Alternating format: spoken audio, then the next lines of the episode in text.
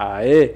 Boa noite, família Naçãozeira, tudo bem? Hoje estamos aqui de cenário novo, renovado, é de livre e espontânea pressão. Hoje a gente veio pra cá, tá, é, tendo... tá tendo ensaio lá embaixo no estúdio. Vocês vão ouvir uma musiquinha no fundo aí, os caras. É, trilha sonora de Legião Urbana hoje, né? Eu não gosto. E estamos aqui hoje com o nosso amigo Rodrigo Coimbra. Já conheço ele de longa data de cumprimentar na rua, assim, né, cara? É. Mas é que o cara é gente boa quando você nem conhece. E cumprimenta. Né? Rodrigo, Rodrigo do Casal Coimbra, né, cara? Depois a gente é, vai falar disso aí. Eu já vi esse cara em algum lugar. É. Opa! Apresente-se pra nós. Primeiro, bem-vindo, obrigado por aceitar é. o convite, velho. Valeu pela presença aí. Valeu aí.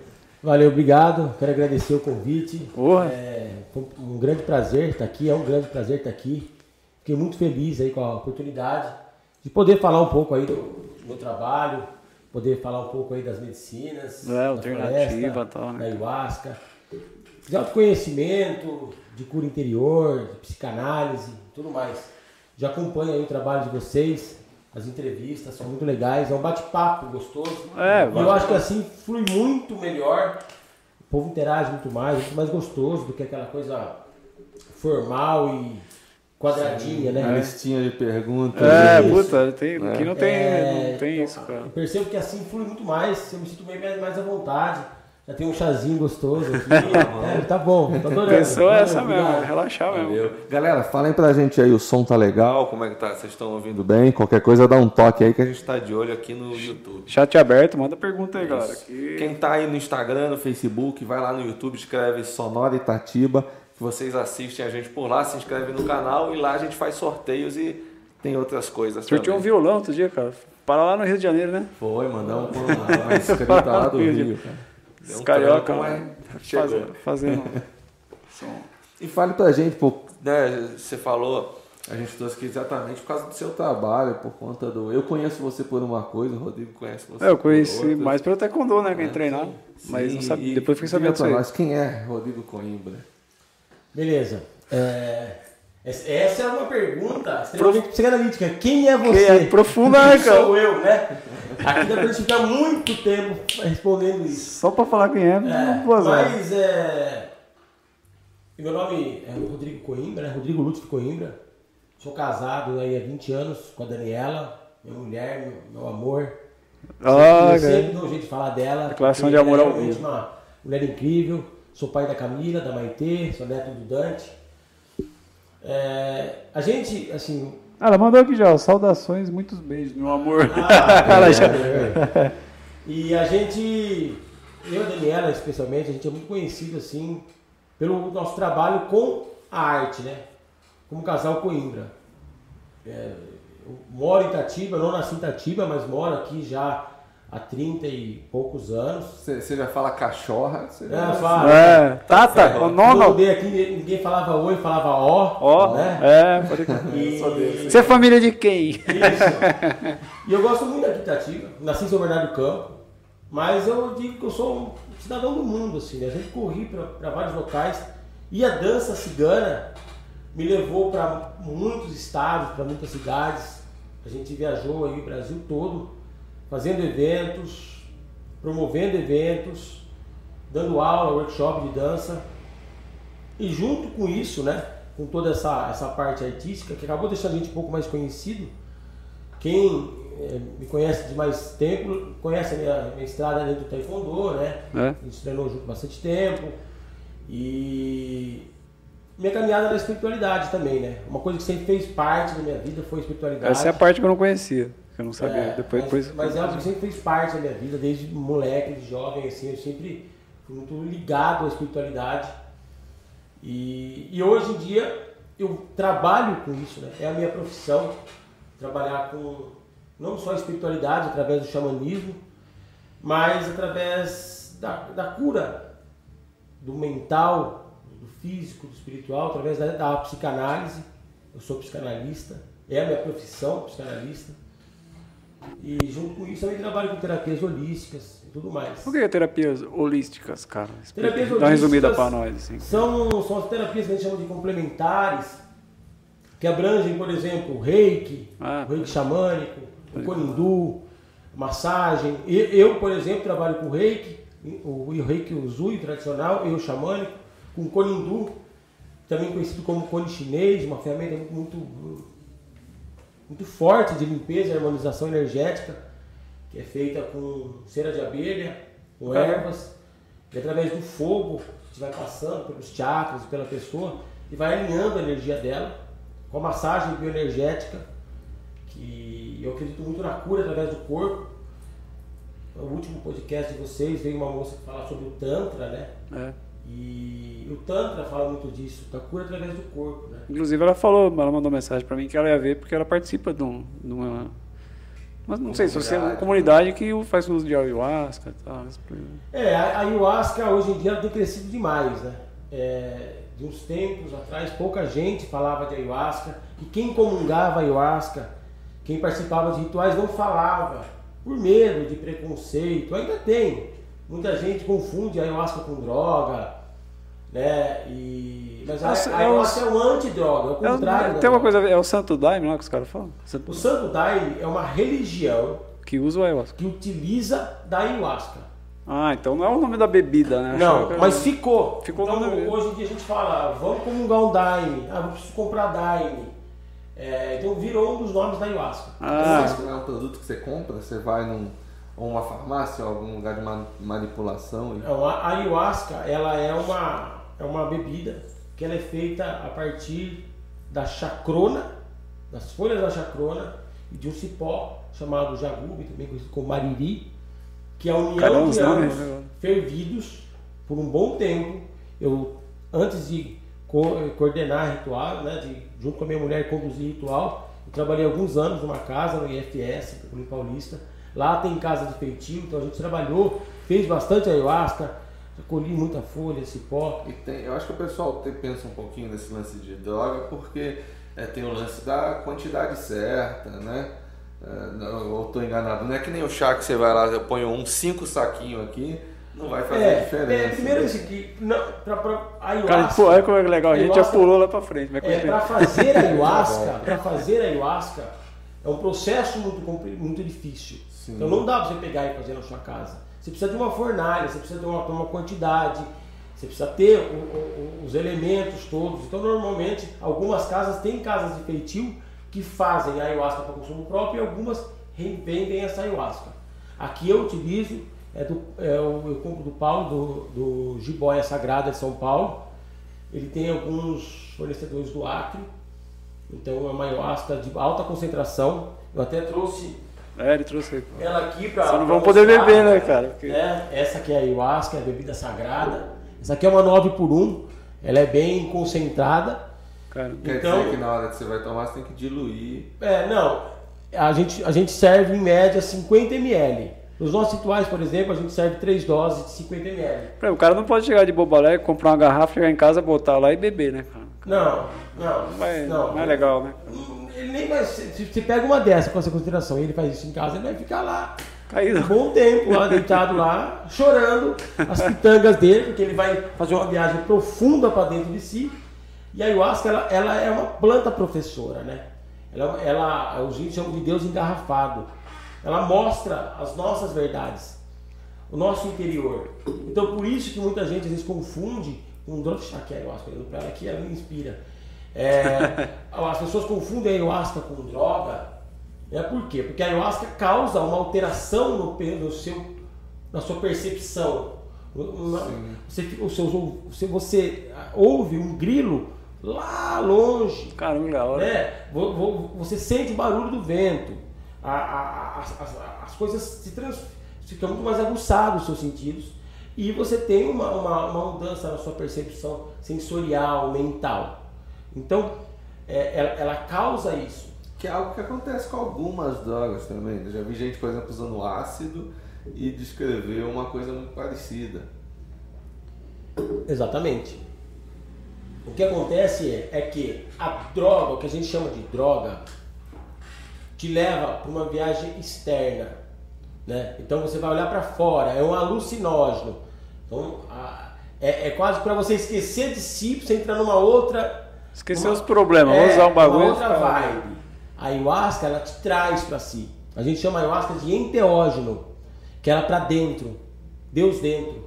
Entendi. E essa viagem profunda para dentro é intensa, por vezes dolorosa. Por exemplo, se eu tiver uma puta depressão e tomar ayahuasca, o que eu tô sentindo eu vou expor tudo. É isso. Mas a depressão é, pode ser, você pode passar por um ritual extremamente intenso.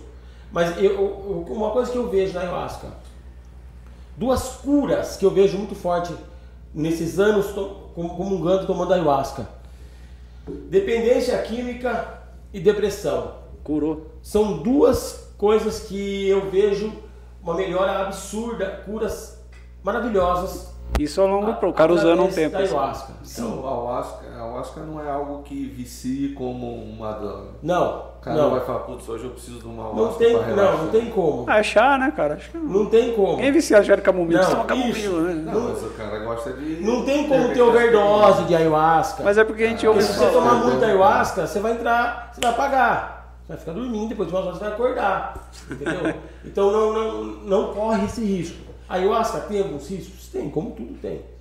Por exemplo, pessoas, no, meu ritual, eu vou falar por mim, a gente faz uma anamnese muito completa para quem quer participar do ritual. Então eu preciso saber se a pessoa tem surtos, se a pessoa tem algum tipo de problema neurológico, psicológico, se a pessoa tem esquizofrenia, se ela tem esquizofrenia na família, por exemplo, o, o, o pai, a, a, os irmãos. Caramba, é um monte de. Por quê? Porque ela pode, em casos assim, desencadear alguma coisa. Então, é, isso tem que ser falado. Assim né? como qualquer remédio, você precisa. Novalgina, você é, se tiver alergia. Exatamente. Ali, então, as pessoas às vezes têm um certo receio da ayahuasca, mas se você lê a bula do AS, você não toma. Mas se o cara, por exemplo, é hipertenso, hipertensão, a ayahuasca ela pode elevar um pouco a sua. A sua a mas sua... não impede de fazer. Não, não impede. A minha mulher é hipertensa. Mas a no minha caso... mulher toma remédio para pressão há anos. Entendi. Então, o que mas eu, eu, preciso saber se a pessoa tem hipertensão. Precisa avisar tudo, né? Cara? De repente, da primeira vez, eu sirvo um pouco menos. Entendi. Convulsão não é um impeditivo para tomar ayahuasca, mas eu preciso saber se a pessoa tem, por que, que tem, como funciona. Se a pessoa toma remédio psiquiátrico, por exemplo, a pessoa vem com depressão. Depressão é algo que afeta o nosso, as nossas conexões neurais. A, o corpo é, é químico, o corpo para de fabricar serotonina, tudo isso. Então eu preciso saber qual é o grau, que remédio que toma. E aí, conversa com a pessoa, às vezes com o médico da pessoa, a pessoa precisa tomar um pouco, parar três dias de tomar o remédio. Tem todo um cuidado que a gente tem, eu sei os remédios todos, para poder participar com segurança. E o cara, pronto, você falou do cara para os remédios três dias. Aí ele começando, vamos supor, o cara vai lá e começa a participar dos rituais frequentemente. Você acha que pode chegar até parar o remédio um do cara. O cara se um cura negócio. Isso eu vejo direto. É porque eu acredito muito nesse negócio de coisa natural. É, então, aqui é que eu ia chegar. É, que eu ia é chegar. Muito legal isso. Tá falando lá, a ayahuasca, ela, ela, ela, que, eu, que ela cura muito, aí que eu vejo, né? Esse processo de cura. É, é sempre preciso lembrar que é parte da cura o desejo de ser curado. Então, a pessoa tem que querer. É, senão não adianta. Senão não adianta. Tem gente que não quer melhorar muito porque tem o ganho secundário, de todo mundo cuidar, da pessoa ajudar ah, com Ah, cara, eu já vi muitos casos. Não é né? todo mundo que quer se curar, mas se você quer, a ayahuasca é uma ferramenta fenomenal. Eu já vi muita gente, tem casos da família, de gente que tomava remédio e que, após consagrar a ayahuasca, parou de tomar. Ou foi feito, foi, foi, depende do tempo que tomava, foi fazendo um desmame junto com o psiquiatra e não precisou mais tomar. É, teve de certa forma acompanhamento médico para o cara é a pessoa que tem hipertensão. Você não, a hipertensão já não é um caso da ayahuasca, porque a hipertensão a pessoa vai continuar tendo. É, é mais um é caso de depressão, de dependência química, de coisas que afetam aí no caso da angústia, esse tipo de coisa. É mais um lance. Não, como é que eu vou Não é psicológico, como é que eu vou dizer? Neurológico, não, não sei. Porque a hipertensão é um negócio do coração. Isso, não tem como. É, a ayahuasca isso, não vai fazer o coração é, voltar, não, né? É, o, o, o que às vezes muda. Psíquico, é, psíquico. É, é isso. O que é? A palavra.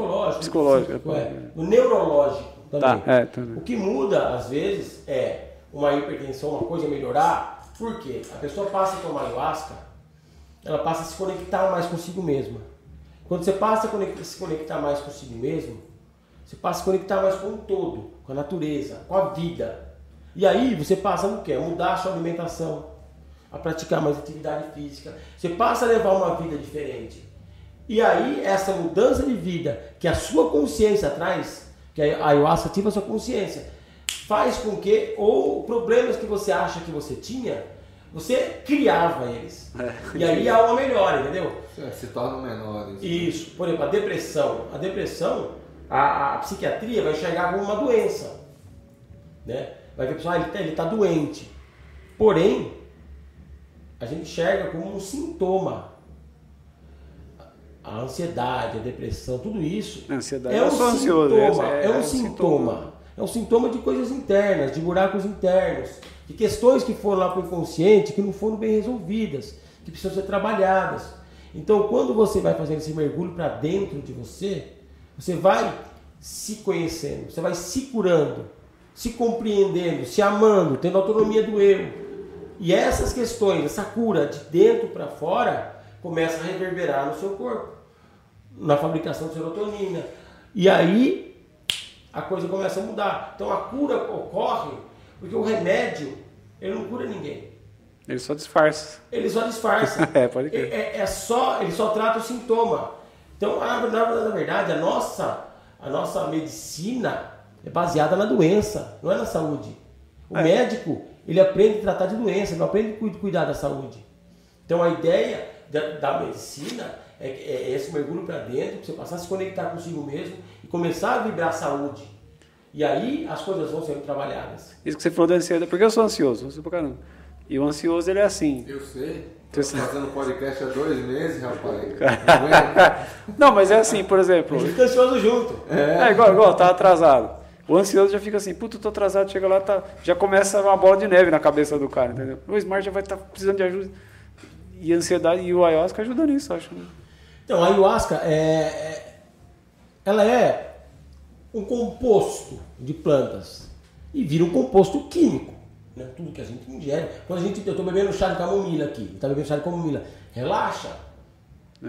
É, é, é, é, faz um efeito no corpo. A, ayahuasca é serotoninérgica.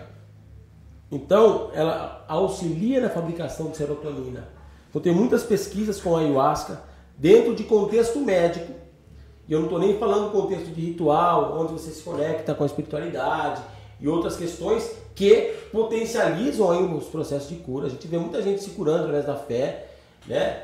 E aí eu nem estou entrando no mérito se Deus existe não existe, mas a crença em algo é provado tem, tem uma energia que dá uma sarada nas pessoas. Né? Tem uma energia muito forte. Isso, e a pessoa, só dela acreditar que, que, que, que, que há essa energia, ela já começa esse processo de cura. Eu não estou nem entrando nesse coisa de religião, nada. Estou dizendo só disso daí. Mas então a ayahuasca, além disso, ela, ela é um composto de duas plantas serotoninérgicas. Então os, o que a gente vê por aí de pesquisa médico, dentro do contexto médico, em, em, em consultório, é que pessoas é, fizeram pesquisas, por exemplo, várias, tem assim, com pessoas que, é, que tinham depressão, por exemplo, e tomar, é, uns tomaram placebo, outros ayahuasca e outros remédios tradicionais.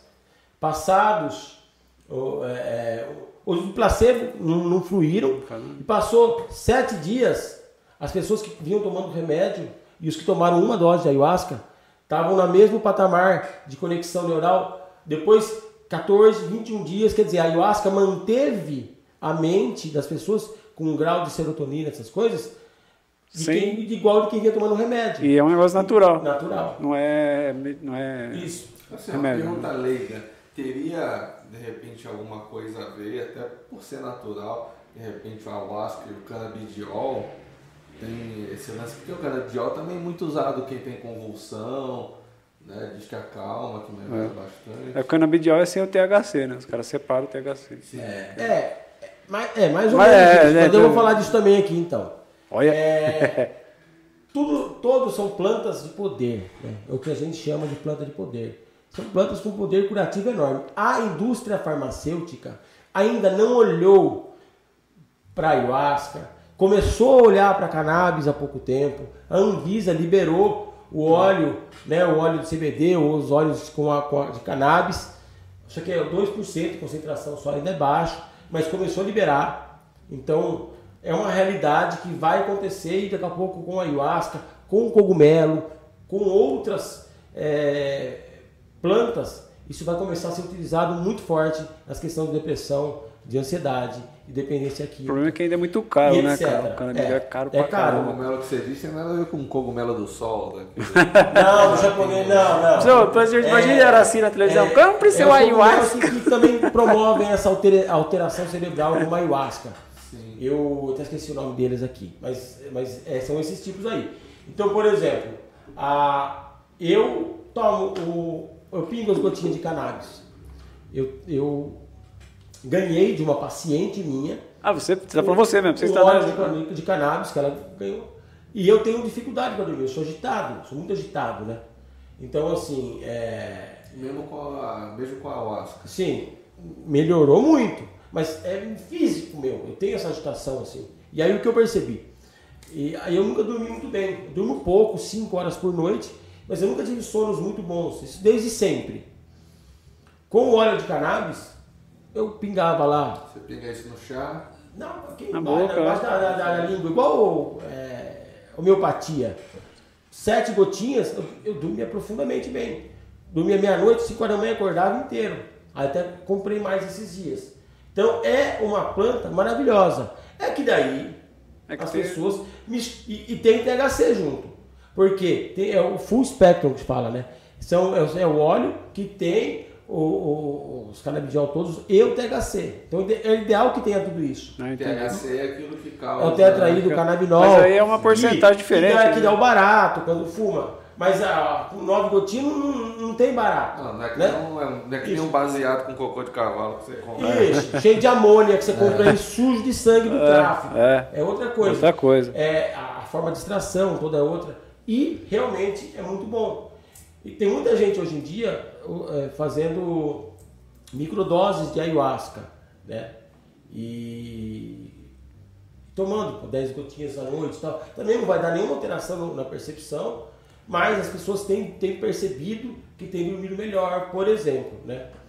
Mas o meu, o meu foco com a ayahuasca é, é a parte de ritualística. Então, é isso que eu acho legal, o lance do isso que eu quero falar com você. É, eu é vi lá dos índios lá que você postou. Isso, Pô. a gente, no último ritual nosso, que foi agora sábado retrasado, vieram alguns índios, né, do Acre, do Nova Era. Legal pra caramba. Queen, fez um ritual bem bonito, bem, bem legal, porque eles são os verdadeiros conhecedores da medicina. É, quantas, quanto, é, quanto é, remédio é, os caras fazem de erva. É, são, é uma egrégora de quantos e, é anos engraçado que é, drogas, tanto no, tanto no sentido é, que a gente está falando aqui medicinal, ou no sentido é, ritualístico, ou no sentido recreativo mesmo, né?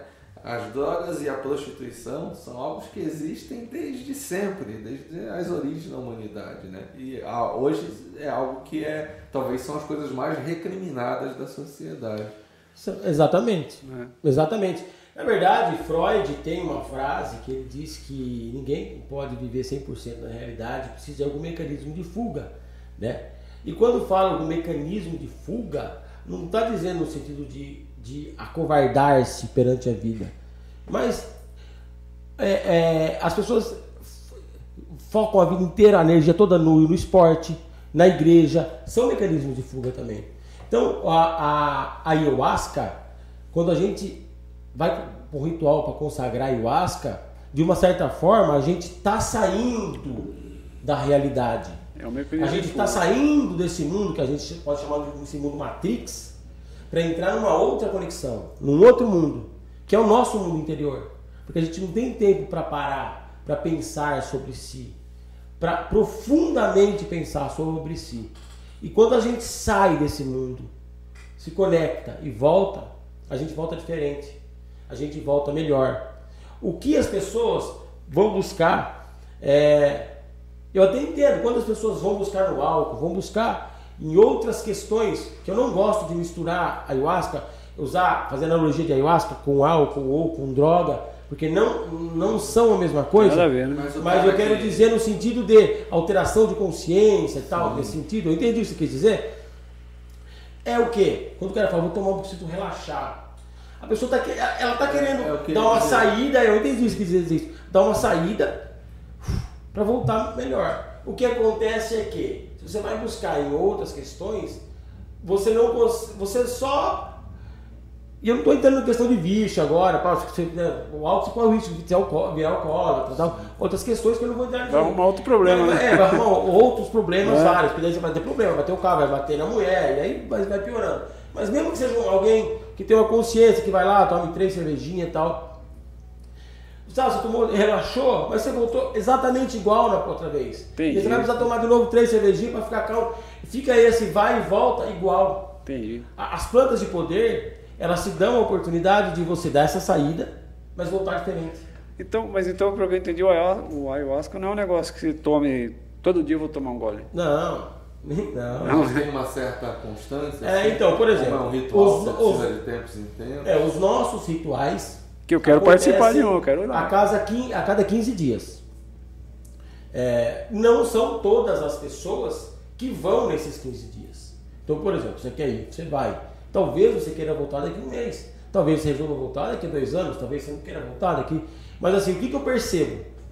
Que flui melhor para quem mantém uma constância. Especialmente no começo do processo. Porque é, é um processo de autobusca, de autoconhecimento. É um processo de autoconexão, conexão consigo mesmo. Que se você conseguir manter essa constância, a coisa ela vai engrenando, ela vai Entendi. tendo uma fluidez. E aí eu percebo que algumas pessoas depois elas vão aumentando o espaçamento de, entendeu? É, eu tomo pelo menos duas vezes por mês, porque eu conduzo os rituais. Antes de conduzir os nossos rituais, eu trabalhava numa casa, né, no IFS, Campo Limpo Paulista, e também tinha um ritual duas vezes por mês, a gente ajudava na casa, então eu mantive essa, essa constância, já venho mantendo há um bom tempo. Mas, por exemplo, o nosso ritual, eu percebo que as pessoas uma vez por mês, ali, ali tem uma galerinha que uma vez por mês, tá mais ou menos, está lá, cada 40 dias. Eu vi, visto eu vi uma vez uma reportagem, uma mulher falando que, eu não sei se é igual, ela falou, não é chegar aqui e beber, ah, toma aí. Tipo, chegam umas horas antes, vai assistir uma, vai conversar, um monte. Ah, legal isso. Aí, não sei se é assim, viu? É. Aí depois vai tomar, aí fica um tempo, aí depois que passou o efeito, tem mais um não, tempo é, lá. Tem... Parte do o cara já pensa assim, pô, o cara vai lá porque o cara tá sentindo falta de tomar. Então quando você fala em falta de tomar, você já fala em dependência. É. Então você acha que o cara que vai lá no ritual é porque o cara é dependente de tomar aquilo. É, interessante isso aí. Não. Então eu, é, eu vou pegar as duas, né? coisas falas aí. O ritual em geral, os rituais, né, vou falar do meu e da maioria que acontece. Por exemplo, nos rituais, a gente começa normalmente 4 horas da tarde, termina por volta da meia-noite. Fiz muito ritual Caramba. que eu parava à noite. Caramba. Começava 8 da noite, terminava 5, 6 da manhã. Nossa. Mas eu tô meio velho pra fazer isso. eu não aguento mais, eu perco outro dia. Então eu prefiro, eu prefiro usar essa energia do dia e da noite. Nos nossos rituais tem uma parte coberta, a gente faz a pousada Pedra Prata em Monongaba, um lugar maravilhoso, lindo, né? maravilhoso lá. A Simone é uma grande amiga nossa. E a parte externa a gente acende fogueira, tudo. Então eu peço para que todo mundo às três da tarde, uma hora antes, esteja lá para arrumar o espaço, para dar um rumo à sua cama, leva a sua cadeira, as coisas lá, o que tem que ser feito. A gente dá uma palestra, explica como funciona e tudo mais. Normalmente servimos três doses de ayahuasca e ao final a gente vai comer uma coisa, todo mundo leva um prato de doce salgado. Porém, antes disso, as pessoas entram em contato conosco a gente monta um grupo, eu converso com a pessoa, eu passo alguns vídeos, a gente sente bem a pessoa, entende o que ela quer. E tem gente que quer um oba-oba. Isso daí eu já dou um jeito de. Mas você estava falando para mim, né? De não, de não ter vaga. Ele falou que tem uns caras que procura é, e oba-oba e o cara nem volta mais. Isso. É. é. Ou eu explico tão bem que a pessoa acaba ficando curiosa em ver o que é aquilo e chegou com uma ideia e depois descobre que é outra e vai, gosta e, e gosta. Muda. Porque às vezes a pessoa tá, tá perdida. Ela tá buscando um oba-oba porque a vida tá uma desgraça, uma merda. Então, é, você pode falar, falar. Pode, falar, cara, né? fala. Eu acho que a vida inteira, e as redes sociais vieram a merda não é palavra. isso, a vida inteira a gente tá procurando se encaixar em alguma isso, coisa. É isso, é isso, é psicanálise. É, a gente, a gente, a gente somos seres faltantes. Tá sempre faltando algo. É. Angústia é algo que vai nos acompanhar sempre. Porque a gente não é, a gente está sendo. A gente precisa aprender a, a conviver. Está sendo alguém que a gente nunca foi, é, a gente está sempre construindo. Então é, é angustiante isso aí. Então as pessoas estão procurando muita coisa. O que lhes falta, que nem, que nem sabe, porque a pessoa às vezes não tem nem consciência que lhe falta algo.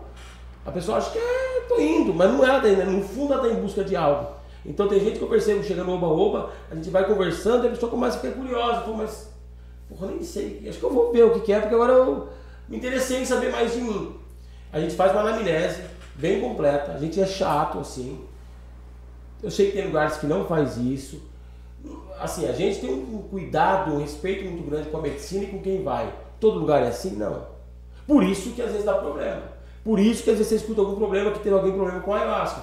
Porque, porque do mesmo jeito que tem médico que faz cagada, polícia que faz cagada, tem gente que trabalha com a medicina que não trabalha legal. Mas a gente faz toda essa anamnese, como eu falei no começo, vejo toma remédio, não toma. Ali a pessoa já fica muito claro como funciona o processo. No dia a gente revive isso, explica como é, para dar essa segurança. Mas eu já trabalhei não, né, em outra casa, já tive rituais que chegou gente no meio do nada, pro oba-oba, e o cara acha que ele vai tirar um barato. Que eu vou ficar muito louco. Aí ele toma um negocinho desse tamanho, depois fica lá, três horas chorando. Porque entrou em contato com as mazelas internas dele, com os buracos, ficou chorando. E aí a gente acolhe com toda a amorosidade possível.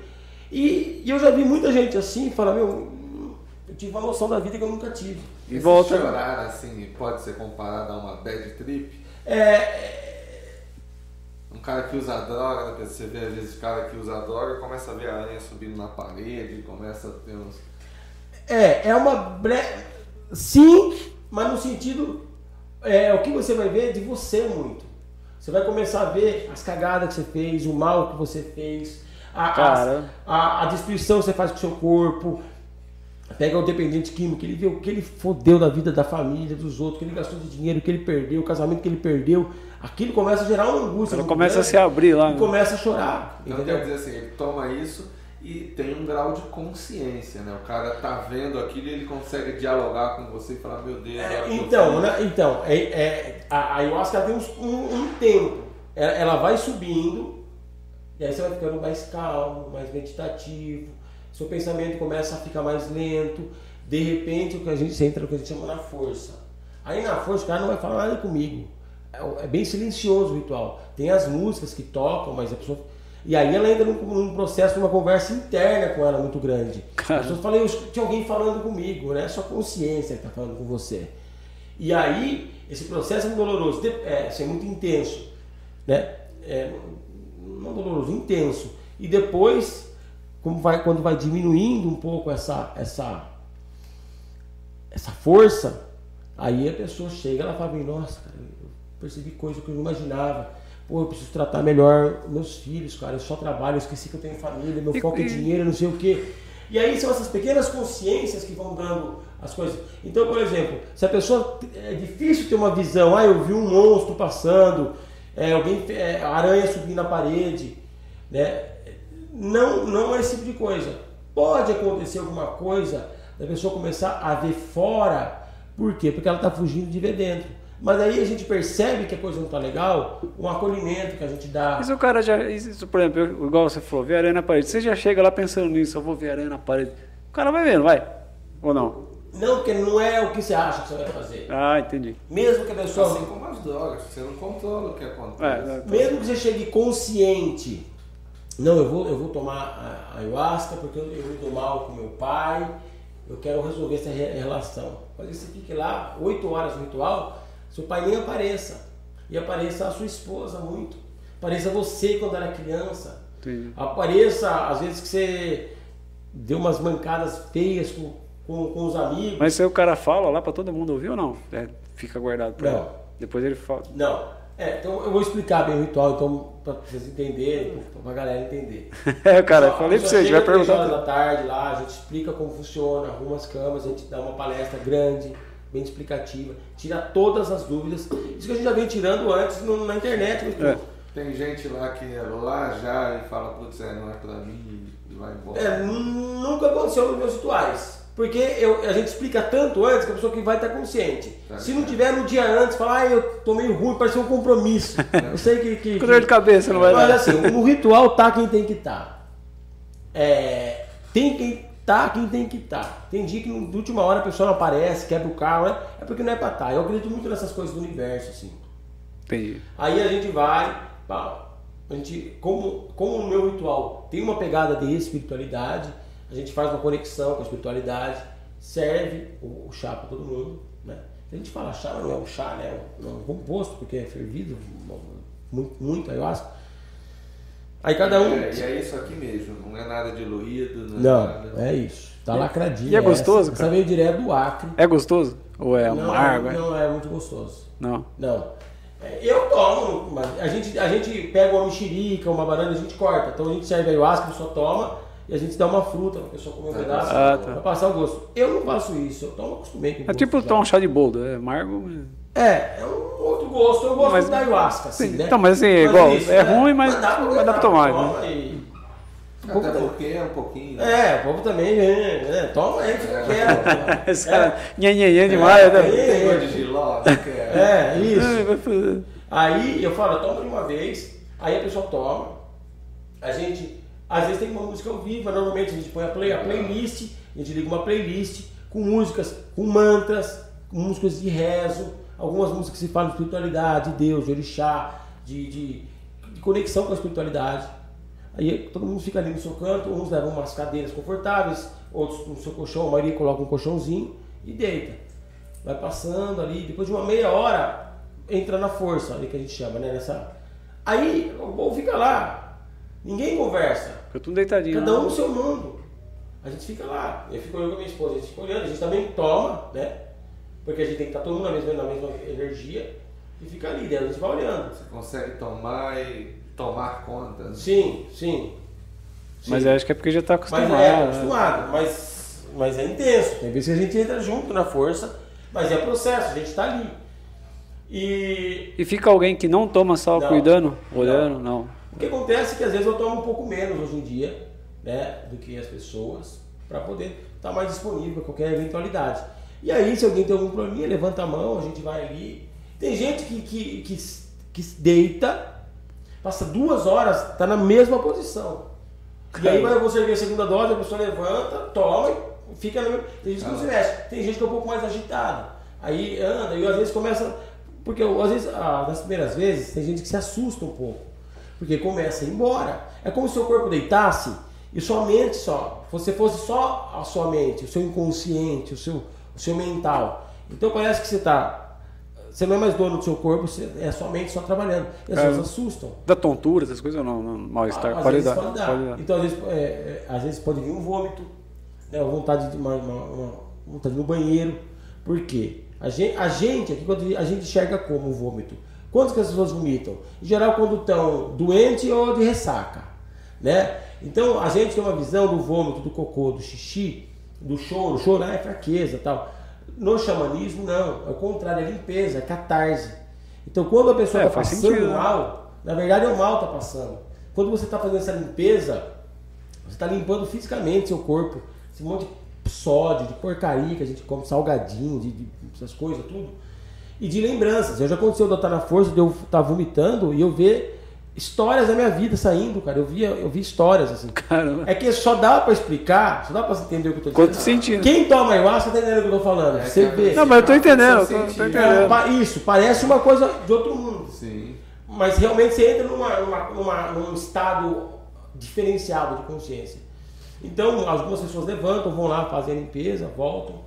E assim, num ritual, é muito louco. As pessoas chegam com uma certa pompa, eu sou juiz, eu sou delegado, eu sou médico.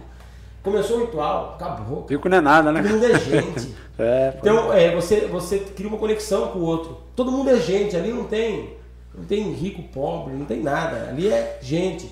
Então um ajuda o outro. Então eu vejo que alguém está meio ruim, o outro está melhorzinho, pega, pega água. Apesar de eu e a mulher fazer isso, tem algumas pessoas que nos ajudam, né? O David, Danilo, a Ana, a Mari, uma galera que ajuda a gente, né? Mas é, é... às vezes um outro irmão tá ali, ajuda. Então é muito bonito ver isso. As pessoas voltam da fogueira, enquanto a música está tocando, as pessoas conversam, se abraçam.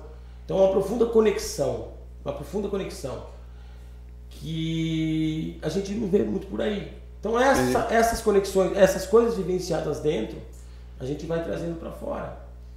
Então assim, a ayahuasca torna alguém santo? Não. Porque você tem que faz parte da cura de ser curado, né? Mas é, ela é uma ferramenta que das ferramentas que eu conheço, olha que eu conheço um monte de, de espiritualidade, sou psicanalista, mas de, de tocar lá dentro, é isso aí. ela faz você sentir coisas. Porque não adianta você saber, ah, preciso tratar melhor não sei o quê, preciso ser melhor desse jeito. A gente sabe, mas não faz. Ela faz você sentir. E quando sente, passa a fazer sentido. Ela dá um puxão de orelha. Quando né? faz sentido pra gente, a gente muda, entendeu? Sim. Cara, legal isso aí. E me diga uma coisa, duas perguntas dentro de uma, assim. O microfone. É, primeiro, qual que, é, qual que é a diferença entre um psicanalista, um psiquiatra e um psicólogo? E no que que isso ajuda, né? No, no, no, no processo que você faz né, com as pessoas, porque você trata elas ali quando elas tomam, você já você consegue juntar o lance de ser psicanalista com o que a pessoa vai passar? Eu vou até acrescentar, no que, que o ritual da ayahuasca ajuda no seu atendimento como psicanalista e o que o psicanalista ajuda no, no processo com a ayahuasca. Tá. É isso, né? Juntar tudo, né? Agora embolou. Ah, entendeu, entendeu. entendeu. Que um ajuda no outro, entendeu? Tá é... Tô começar, eu vou começar por, pelo, pelo final. Eu, eu, eu, pelo, pelo final, depois eu termino explicando a diferença entre ambos. É, minha formação é psicanalista. Psicanálise foi uma foi criado por Freud, né? Hum. A gente chama de uma grande investigação do inconsciente. Acreditamos que muito das nossas escolhas de trabalho, de amor, de vida, são pautadas pelas nossas questões do inconsciente. Então, quanto mais a gente torna consciente o que está no inconsciente, mais dono da nossa vida, do nosso eu, nossas vontades e desejos a gente é. E mais autonomia a gente tem, mais autoestima e vive melhor. É, eu uso a psicanálise para tudo. Minha mulher às vezes fica louca comigo. Porque aí ela fala um negócio fala, Daniela, isso aqui isso é questão sua da infância, sem trabalhar. Minha, é, minhas meninas, minhas filhas, Camila, Maite. Você usar isso como argumento numa briga é, de casal. Elas ficam loucas comigo. Minha mulher fala pra mim, eu sou sua esposa, não sou sua paciente. Nossa. Ela fica brava. Mas eu, eu, eu não consigo mais não. É, Toma esse ayahuasca aí fica quieta. Deixar o psicanalista. Eu, eu sou. Eu sou. Eu não dá, não consigo desassociar. Ele tá analisando a gente aqui daqui a pouco. É, eu, eu tô aqui, até ela que tá quietinha olhando ali, eu olho quando. Pum. Mas assim, eu, eu, a psicanálise, ela, ela faz parte da minha vida. Eu, eu, eu gosto, acredito mais na psicanálise. Então eu uso a psicanálise a, a, em todas as coisas da minha vida. Tanto em lidar com as pessoas, em conversar com as pessoas no dia a dia. Aqui, antes daqui, a gente. É, a psicanálise é, um, é, uma profunda conexão entre as pessoas, né? No meu trabalho, eu mergulho profundamente no interior das pessoas, né? Eu vou junto com elas no interior delas. Então, por exemplo, quando eu vou atender com reiki, eu vou atender com outras ferramentas que eu trabalho, mesa quântica estelar, com a própria massagem bioenergética, uma massagem que tem a ver com desbloqueio de couraças, que são questões do inconsciente que ficaram presas no corpo. Então eu uso. Tem muita gente que vai fazer reiki comigo. O reiki o que é? Das pedras? Não. É, o reiki é, é a energização da, da, da energia, da ah, energia do universo com, com, com, com, as mãos. Tem muita gente que chega lá, eu percebo que a pessoa está angustiada. Nossa, sessão de reiki é uma hora. Eu converso com a pessoa 45 minutos, aí faço 15 minutos de reiki. A pessoa fala assim, nossa, é o melhor reiki da minha vida. Na verdade, é, é que ela foi ouvida as pessoas não escutam ninguém. É. Se você tem um problema e você comenta com alguém, normalmente as pessoas ou te dão um conselho, você vai chegar e falar, meu, minha mulher é foda, eu tô cansado. Larga! é um conselho né? de... ou, ou eles dão esse conselho, ou eles falam, você não sabe a minha. É que você não conhece a minha mulher, você, entendeu?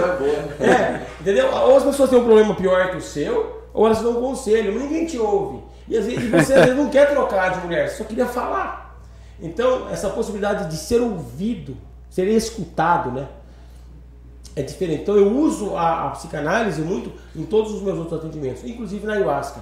Como a ayahuasca ela, ela traz muitas questões do inconsciente, a gente dá um pós-atendimento também. As pessoas falam, meu, eu tive uma visão assim, eu não consegui entender muito bem. Eu tento entender. A psicanálise analisa os sonhos, analisa um monte de questões, então eu utilizo isso também. E como você descarrega isso? Porque você vai absorvendo as coisas. É, eu, então, o ritual me descarrega ah, também. Tá, Mesmo eu conduzindo, eu também participo. De quando eu vou nos rituais dos outros, onde eu vou, deito lá e ó, porque e, você vai absorvendo e, coisa dos outros, né, cara? E eu faço análise também, né? É. Porque eu preciso levar, porque é pesado. Eu entro no mundo profundo das pessoas. Porque a Fernanda veio aqui, ela falou que os psicólogos passam psicólogo, né, cara? Isso. É, eu entro no mundo profundo da, da, da, das pessoas, das dores, das angústias. E por mais que eu entenda que é minha profissão, que a pessoa vai embora, fecha a porta, vem a outra, mas às vezes a pessoa me conta de abusos e coisas que mexem com a gente. Não tem como. Não tem como. Elas né? entram num choro ali e, e você quer levantar, dar um abraço. E ao mesmo tempo você tem que. É, é difícil. Então, Se encontrar, eu acho que de energia, né? Os rituais me ajudam muito também, né? A minha espiritualidade, meu trabalho com os meus orixás, com meus guias, tudo. Mas a, a. Então eu uso a psicanálise em tudo. E o meu tra... eu trabalho com a psicanálise, é um trabalho dentro do consultório, né? Eu e a pessoa, onde a gente vai conversando ali e vai juntos fazendo um mergulho profundo nas inquietudes, nas potencialidades, nos medos, nas angústias dela, e auxiliando ela a se encontrar, ela a se perceber e, e transformando a vida. Então, é, o, o psiquiatra é um médico formado em medicina e que o trabalho do psiquiatra não é muito parecido com o do psicanalista ou do psicólogo, porque o, psiquiatra não, não, é, não, não, não participa escutando o, o é, ele é as pessoas. Falou, ele trata o sintoma. É, o psiquiatra ele vai, ele vai tratar a questão do remédio. Quando eu falei do remédio, não quer dizer que o remédio não tem que, que existir. Tem questões que o remédio se faz necessário. Por exemplo, quem tem esquizofrenia tem que tomar remédio. Tem jeito. É, é, não, quem tem transtorno borderline, bipolaridade, é, transtorno de personalidade, tem que tomar o remédio. Ideal que faça terapia junto, mas precisa. É, se, se, você lá, você está na sua casa, você vê sua família ser assaltada e, e apanhar, né? você, você vai ficar com um trauma, vai precisar de um remédio por um tempo. Mas é que as pessoas hoje banalizaram o remédio. É, eu sei de casos de gente que tinha pessoa doente na família, pediu remédio psiquiátrico para o médico, porque vai que meu parente piora, eu já quero estar medicado para lidar com a dor. Quer dizer, a pessoa nem, nem lidar com a dor quer. Então o psiquiatra ele é mais, ele tudo essa parte médica. O psicólogo e o, e o psicanalista são mais parecidos nessa abordagem de trabalhar. A diferença é que tem alguns psicólogos que têm uma abordagem psicanalítica, mais parecida com a minha, e outros abordagem humanista ou, ou comportamental que é, trabalham uma outra linha, mas que no final a ideia é a mesma. Dá uma autonomia do eu da pessoa ser mais feliz. Cara, só cortando um pouco, vamos falar do, nossa, salgado aí que apoia a gente. Aqui. Ó, Ezequiel, mandou, Ezequiel mandou mensagem aqui. Ó. eu vou dar dois recadinhos. Ele mandou aí. mensagem aqui. Enquanto o Rodrigo abre a caixa aqui, vou dar um, dois recadinhos e vou, pô, vamos ler um pouquinho aqui da, dos comentários. Primeiro, é, parabenizar o Minhoca, cara. Hoje é aniversário do Minhoca. Ah, é? Ô, é, Minhoca, um parabéns, caras mano. mais rock and roll da cidade aí. Minhoca abriu o bar. É, minhoca, é, só toca do Minhoca Eu sou coxinha de mandioca. É meio complicado falar aniversário do grande Minhoca, né? Não pega bem. Mas é, o grande Minhoca. E a sua massa de mandioca. É a sua coxinha com massa de mandioca. Cara, Show de bola. E também, pô, a gente dar os parabéns aí pela volta ativa do Plock. O Plock que tava doentão também. É, o, cara, o Plock tá ensaiando aí com a banda é, dele, já tá cantando tá já. aqui embaixo. Teve doente aí, mas tá depois tá... de água no pulmão. Ah, né? um monte de coisa. É, ficou na UTI, falou. Um dia ficou na UTI, hoje tá voltando é, aí acabando. Então, Plock, depois você assiste o podcast. É. Estamos mandando um abraço para você. Então vamos lá, vamos ver as mensagens. Peraí, peraí, ó. Ah, é, apoio aqui do Salgado Favorito quem quiser, fala lá com o Ezequiel, com a Dudinha. Ezequiel já mandou mensagem aqui, ó. Depois a gente fala lá com a Dudinha, com o Ezequiel, pede um salgadinho que é bom pra caralho. Isso aí, 4, é bom mesmo. 4524, né? 4524-8816, mas é mais fácil seguir no, entrar no Instagram, meu salgado Isso, favorito. Isso, também tem a, tem a tela aí que a gente é. coloca com tá aí, né? Pede lá, telefone, que é muito bom. E, cara, é, é top. Eu Esse aqui lá... faz taekwondo lá com a gente, pô. Ah, legal. É. Eu fui com lá buscar salgado esses dias, gente finíssima. E, cara, tinha uns 20 motoboy do lado, é, assim. É. Que os pedidos lá chove. É, não, é muito bom. Você sabe, você sabe. E o cara é gente boa, a mulher dele, é, a menina dele. São família top. Tá aí, lá, valeu, salgado favorito aí na tela pra vocês. Bom, vamos lá. Então vamos ler rapidão aqui, ó. É, Maria Lúcia aguardando.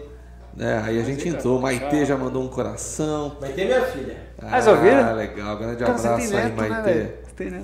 Reginaldo Angelon mandando aplausos, o Vando, Karina, Maria Lúcia, boa noite. Maria o Vando mandando aplausos aqui. Mozão tá aqui, a Lúcia. É. Boa noite, musos e musas. É, ela lembrou aqui que, pessoal, a partir da terça-feira, toda terça-feira a gente tem o Dia Sonora, que é um programa com bandas ao Tô vivo, fogo, né? né? Que a gente pegar um olho aqui. também. De terça Dia Sonora com as bandas tocando e de quarta podcast. Põe e a gente vai começar na terça-feira que vem o é, concurso O Muso de Itatiba. Pegamos os músicos mais gatos de Itatiba e vamos fazer um concurso de beleza aí. É pra gente se divertir. E ao final vai ter um vencedor e a gente vai fazer uma live beneficente aí pra ajudar a galera. Você vai participar ou você é um concurso? Você já vai. Você... Não, eu já tô. Não vai porque ele ganha, né? Eu ganho de cara. uma não, faixa por fora. Na verdade, eles vão competir em segundo lugar. Sim, em segundo lugar.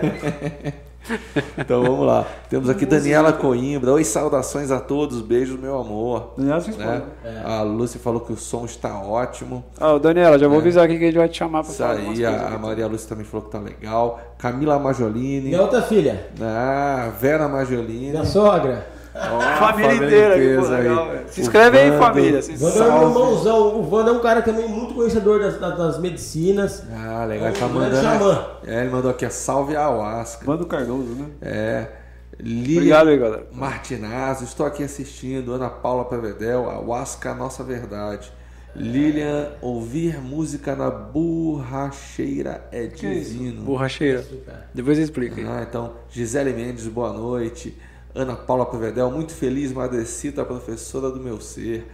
Grande amiga também, o comum ajuda a gente nos rituais, Ana Paula, gratidão, minha irmã. Ah, legal. Maria Lúcia mandando aqui excelentes explicações. Gisele Mendes, Euzinha, a Huasca me salvou de antidepressivo. Ó, oh, cara, legal. Grato, Quem legal, que é, Gisele? Gisele Mendes. Legal. Karina Maria, boa noite. Eliane Bedani mandando ah, tudo. Tudo nossa, tudo ah, que vai no, no, no, nosso sítio aí. Denise né? Coimbra, quanto pedi, conhecimento. Pedi pra essa galera se inscrever aí, pelas se palavras. é, pessoal, se inscreve no canal aí, aí, porque toda quarta-feira tem gente fantástica aí como nosso amigo. A gente vai chamar a esposa dele aí em é, breve. Vamos, vamos. É, pra vir bater um papo com a gente também. Então se inscrevam aí eu no canal. Eu tinha pensado em chamar o casal, mas eu falei, não, é assunto pra caramba. É, falou que é a primeira vez que eles vêm separados. Ah, então vamos. É, legal, legal. Ela sempre chama junto. Uh, Lilian Martinazzo, um seus casal. rituais são abertos, qualquer pessoa pode participar. Você falou que é só entrar em contato. Isso, né? isso. Você quer até falar já um contato aí? A gente fala de novo no final. Tá. Né? Eu vou passar o meu telefone para quem quiser tá. saber mais. Aí me chama no WhatsApp, que é 11, né? 97564 4468.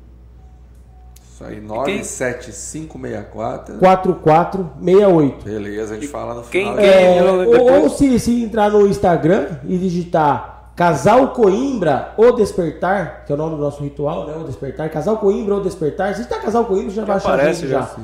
Aí é só procurar a gente lá no, no, no, Facebook também. Nossa, se está Casal Coimbra, vai achar tanta coisa. É? Nossa. E aí a gente se, ah, se acerta. De bola, a gente fala e quem, quem quiser também, entre em contato com a gente, que a gente passa contato dos caras. Isso aí. É, por coisa manda comentário manda aqui, aí pra é, gente, manda... né? A gente. Maria Lúcia, o Rodrigo pesquisa profundamente. Elaine Bedani, perfeita sua explicação, irmão. A Karina, o ritual do Rodrigo e da Dani é maravilhoso. Ah, nossa querida Raquel Soares está aqui, boa noite. Boa noite, Raquel. Maria Lúcia, boa noite. Boa noite, Lucinha. Tudo bem, querida? Eu acho legal que a galera começa a trocar ah, ideia aqui. É, é legal. Né? Ah, aí ela perguntou do trabalho com psicanálise, né? Ah, já, já é, a gente falou aí do trabalho com psicanálise. Você trata também a psicanálise fora do. Isso, eu, da, eu ia falar isso até. É interessante eu falar. E eu também. É, meu trabalho com a psicanálise também tem a psicanálise tradicional, né? Eu atendo na clínica Postura e Equilíbrio, na, na Vila Brasileira. Uma clínica que lá tem fisioterapia, pilates, RPG, tem acupuntura, tem outros dois psicólogos e eu como psicanalista. Isso aí é separado do ayahuasca, nada Isso, né? é, é atendimento... Então eu, eu atendo também online, né? eu atendo gente do Brasil todo, hoje eu atendo gente de vários estados aí. Então, eu tenho alguns pacientes meus que também comungam ayahuasca, mas a grande maioria dos meus pacientes não. Né? Você chega assim a ter pessoas que vão primeiro na ayahuasca, depois procuram você na psicanálise? As duas coisas. Tanto que me conhece da, da, da ayahuasca e vem fazer psicanálise, porque começa a despertar muita coisa do interior e a pessoa precisa aprender a lidar com aquilo e vem para a psicanálise para trabalhar isso, quanto pessoas que me buscaram pela psicanálise e depois de um tempo com a psicanálise, acompanhando minha rede social, vendo é, minha, minha vida. Quem faz psicanálise com você? Você chega a indicar, fala, poxa, seria legal você. Não. Se a pessoa me perguntar, sim, mas não, meu trabalho, eu foco nas ferramentas da Separa bem, né? Separa é bem. É que como hoje em dia, a rede social, todo mundo dá uma stalkeada ali. Então, as minhas redes sociais mostram muito a minha vida, né? Com a espiritualidade, com a minha família, com tudo isso. E aí as pessoas vêm e perguntam, né? Ah, como é aquele chá que você toma, né? E aí eu comento, e aí as pessoas depois, é, algum, alguns querem participar. Mas agora, uma coisa que isso é fato, o que eu percebo, tem muita gente que está no, processo lá na psicanálise tradicional, e eu não estou desmerecendo a psicanálise tradicional, porque eu sou psicanalista. Mas tá, é, um, é um processo, talvez um pouco mais cadenciado. E a pessoa resolve participar do ritual, a pessoa vai, ela volta, análise anda Seis meses. Ah, assim. Até porque o cara tem muito mais coisa para contar. Porque ele tem muito coisa. E aí, a pessoa que tava lá e ficava, ah, porque meu marido acabou com a minha vida, meu marido. E tá lá, faz cinco sessões no marido, por exemplo. Vai para ayahuasca e volta, olha, eu percebi que na verdade eu não era fácil, eu dava motivo para ter briga, eu divido essa culpa. Pronto. Passou porque as pessoas eram. A culpa é sempre do outro. A minha é. mãe que não foi boa, meu marido, é o meu patrão. Você que é quer. Certo, a, né? É, é, é a Sininho, a, do, do Peter Pan. Um anjinho. É. Não, entendeu? Né? No mínimo, você está errado, você está deixando todo mundo pisar em você. Sim. Então, no mínimo, você já, a culpa já é sua também, entendeu? Então, esse despertar para esse tipo de coisa que, que eh, começa a acontecer ali. Legal. Cara, legal. Ó, o pessoal tá mandando pergunta também. A Rox, a Rox cantou aqui ontem com a gente, ela e o namorado, David. É, tem alguma coisa que não se deva consumir nas comidas pós-ritual? Porque Pode você falou que é uma limpeza, né? E aí a pessoa. O cara sai de lá e come uma feijoada, né, cara? É, é legal, boa pergunta, gostei. A gente pede para, antes do ritual, além dessa parte dos remédios que a gente sempre vê, por exemplo, remédio de pressão, de convulsão, a gente não pede para parar. É só alguns psiquiátricos, dependendo de um monte de coisa, e dependendo, às vezes eu peço para a pessoa falar com, com, com psiquiatra, passar um, um, relatório, tudo isso. Mas isso é muito individual, tal, não dá para ficar um ano falando disso aqui aqui. Mas a, a, tem um, algumas outras coisas que a gente pede. Então, por exemplo, evitar três dias antes, antes eu vou falar depois também, tá? Só vou adiantar o antes. Antes do ritual, evitar, por exemplo, é, comida muito forte, carne. E não estou falando que carne faz bem ou mal mas é mais pesada, principalmente no dia anterior. Por causa da digestão. Né? Por causa da, da digestão. Quanto Entendi. mais leve você tá, mais profundo vai. Evitar álcool, evitar droga. Tem muita gente que vai pro ritual em busca da cura do vício, né? Então, assim. Refrigerantes, Coca-Cola, não, você não influencia nada. Não influencia, Café. mas assim, é, eu acho ideal você ir o mais limpo possível, entendeu? No dia, principalmente no dia anterior.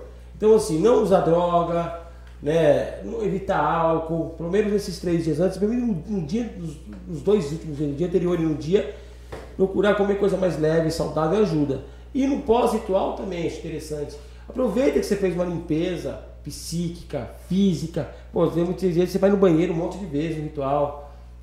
Ainda mais quem tá começando, que tem meio, meio podrão, aquele monte de dor. Nossa, se eu for lá, eu vou cagar na calça. Então, é, talvez você vá diversas vezes. É, de fralda, né? É, é, bom, quando você tá na força, até vomitar, no banheiro, é bom. Você fala, nossa, você se sente eliminando coisas mesmo, que é o que tá acontecendo, o mal tá passando. Então, eu falo, o ideal é isso, né? Não é sair do ritual, meia-noite, domingão, cedo, abrir uma cerveja, entendeu? Eu, eu não estou sendo nem contrário ao, ao favor da cerveja, mas tenta ficar um pouco mais tranquilo aquele dia, sentir, porque qualquer outra coisa você vai fazer muito pesado, uma feijoada, ou um churrascão, tomar umas canjimbrina, você vai sair um pouco daquele. Não vai aproveitar. Porque né? a ayahuasca, isso é legal falar também, ela continua agindo. Ela não é só no momento. Eu sempre falo, o trabalho começa quando a sessão termina.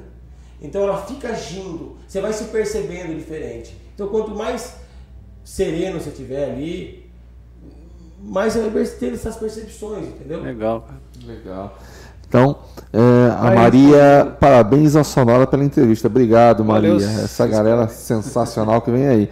A Raquel perguntou como funciona o ritual, né? A gente falou. Já explicado aí, né? Aí Mozão perguntou também, né? Tem algum estudo ou preparo para poder fazer, né?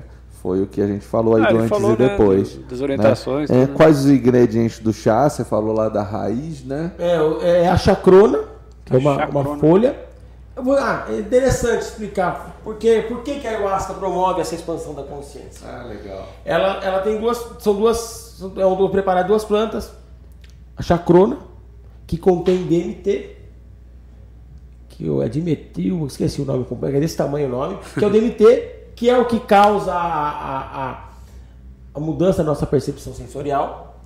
E, a chacro, e o jagube, ou mariri, que é o cipó né? No feito a gente bate o cipó, macera ele e tal. Isso vem tudo do Acre, você falou, né?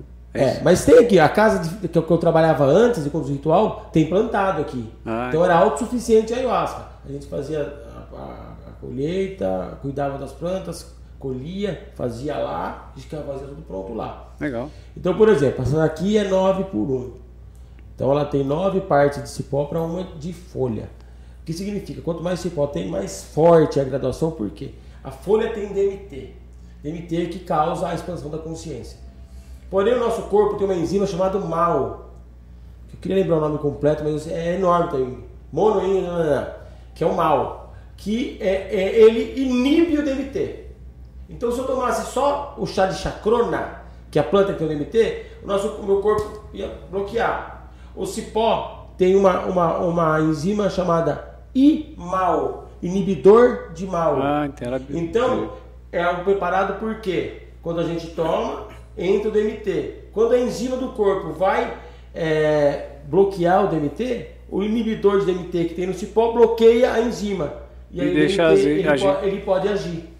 Então é, é, é, é por isso que essa, é, são duas plantas que, que são utilizadas, porque uma é, é o bloqueador do, do, do, do que inibe o DMT. Tá vendo? Não é só Legal, tomar, né, cara? Tem um estudo o negócio. Não é só fazer, né? Uh, Gisele Mendes amando aqui, perfeito. Ezequiel tá aqui. Boa noite, pessoal. Passando para prestigiar, prestigiar meus amigos. Abraços a todos, em especial para o Coimbra. Ezequiel, Aí, Lilian, uma das maiores carências do ser humano, ser ouvido, com certeza.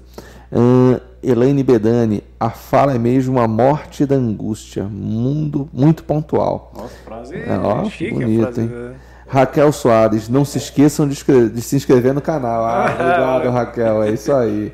Raquel foi uma das primeiras. Se inscreve aí. Ah, a Raquel é da família mesmo, cara. É, Maria Lúcia é a mamãe do Rodrigo. É. Isso aí. O Agnaldo, Rodrigo é um cara incrível, obrigado, grande obrigado. irmão. Não, acho que é outro Rodrigo. Eu acho que é outro, né? obrigado, Maria Lúcia, orgulho desse filhão. Isso aí. E a Raquel falando podcast top, grande conhecimento com Valeu. o Rodrigo. Quero tomar um gole desse chá. Ismar, pega uma garrafa que sexta-feira experimenta. Mas bem ensaiar, fica tudo lá viajando. É, é, o filhão dela faz aula aqui de musicalização com a gente é? também. Ah, é. Então. é de casa. Cara, eu perdi, perdi a linha que tava falando, o que, que ele tava falando, velho. Ah, pessoal, mandem perguntas é. aí, beleza? Então, vou bater um papo. É, não, sério, eu, eu acho legal o pessoal mandar pergunta. É, porque Sim. tem Isso. É, pergunta qualquer coisa, cara. Mesmo você achar, puta, a pergunta é besta. Não, a gente não entende, cara. É, então aí pra isso. Eu perdi a linha de onde você tava falando. Começou as perguntas. E, bom, vamos aproveitar então, né? Já que a gente entrou na Huasca, vamos, vamos na linha da Huasca, vamos voltar lá atrás. Falou que você veio de São José dos Campos. São Bernardo do Campo. São Bernardo do Campo. E lá então você já trabalhava com isso? Não, eu vim, eu vim de São Bernardo é, criança. Ah, eu vim, eu, vim, eu, eu, vim, eu vim pequeno. Uma madeira de ayahuasca. mas o, zinc mesmo toma desde, desde criança, desde criança né? né? Então não foi você que decidiu vir para Itatiba, foi não, sua família? É, foi minha família. Meu, meu pai trabalhava lá na Brastemp e aí ele arrumou um emprego na CUP, em Campo Limpo Paulista. E aí ele viajava todos os dias e aí tava pesado. Minha mãe é professora. Aí minha mãe escolheu aula aqui em Itatiba, que eles viram que era perto de Campo Limpo. Nunca tinha vindo para cá. Meteram o cara e vieram. É pertinho. É pertinho. É, é pertinho. Eles viram que era perto e vieram. Naquela época não tinha o Waze, nada, era aquele guia, quatro rodas. Um livro desse tamanho que você é, procurava o mapa, é. Ficava no portal Tem gente, mas eu digo que não gosta de Waze. Procura no, no, no, no negócio lá. E aí viemos. Morei no bairro do Engenho muitos anos. Muitos anos. Campo Limpo é ali. Perto de Jundiaí, é, né? Passou Jundiaí, Várzea. Campo Limpo. Campo Limpo. Isso. É, emendado. Né? Exatamente. Né? É. é onde eu comecei na Ayahuasca era Campo Limpo Paulista também. Ah, foi lá. A gente ia até legal pra saber como, como eu cheguei na Ayahuasca, você, depois eu vou explicar. É, vai chegar lá. Você, então, peraí, você saiu pequeno daqui, mas você voltou lá e teve contato com isso? Não, então, daí eu morava nasci em São Bernardo, morei lá. Aí minha família veio pra cá.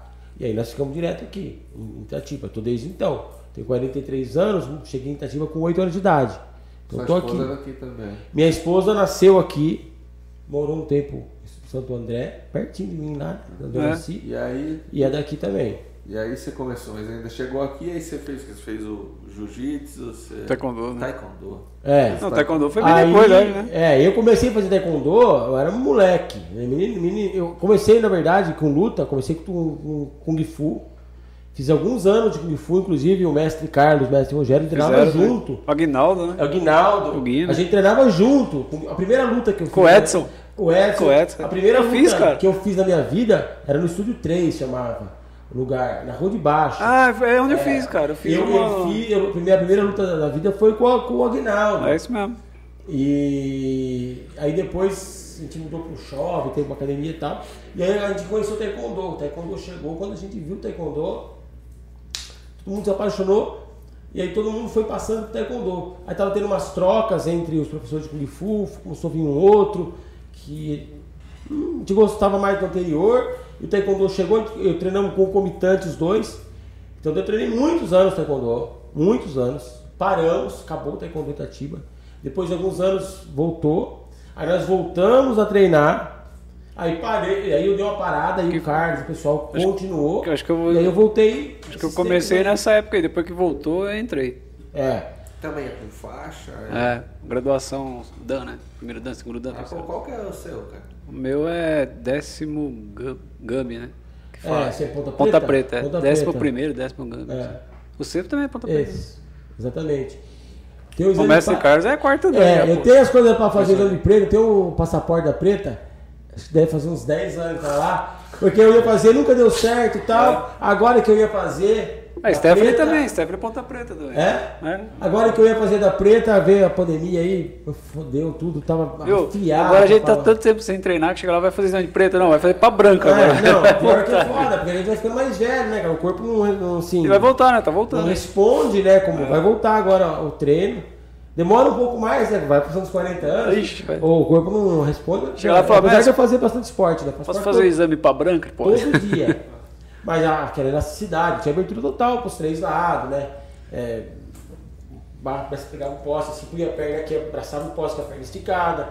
Agora tá. Agora agacha, agora tá muito rápido. Abraça a cadeira. Tem que fazer fisioterapia, né? Devagar. Mas faz parte. Mas é bom, cara. Mesmo a gente não. É bom o exercício, cara. Isso. caramba, é gostoso treinar. É gostoso lutar. Porque assim, nessas épocas que estavam antes aí do, do, do treino, é, eu, eu ia ter sexta-feira tem luta, aí pegava uns meninos novos lá de.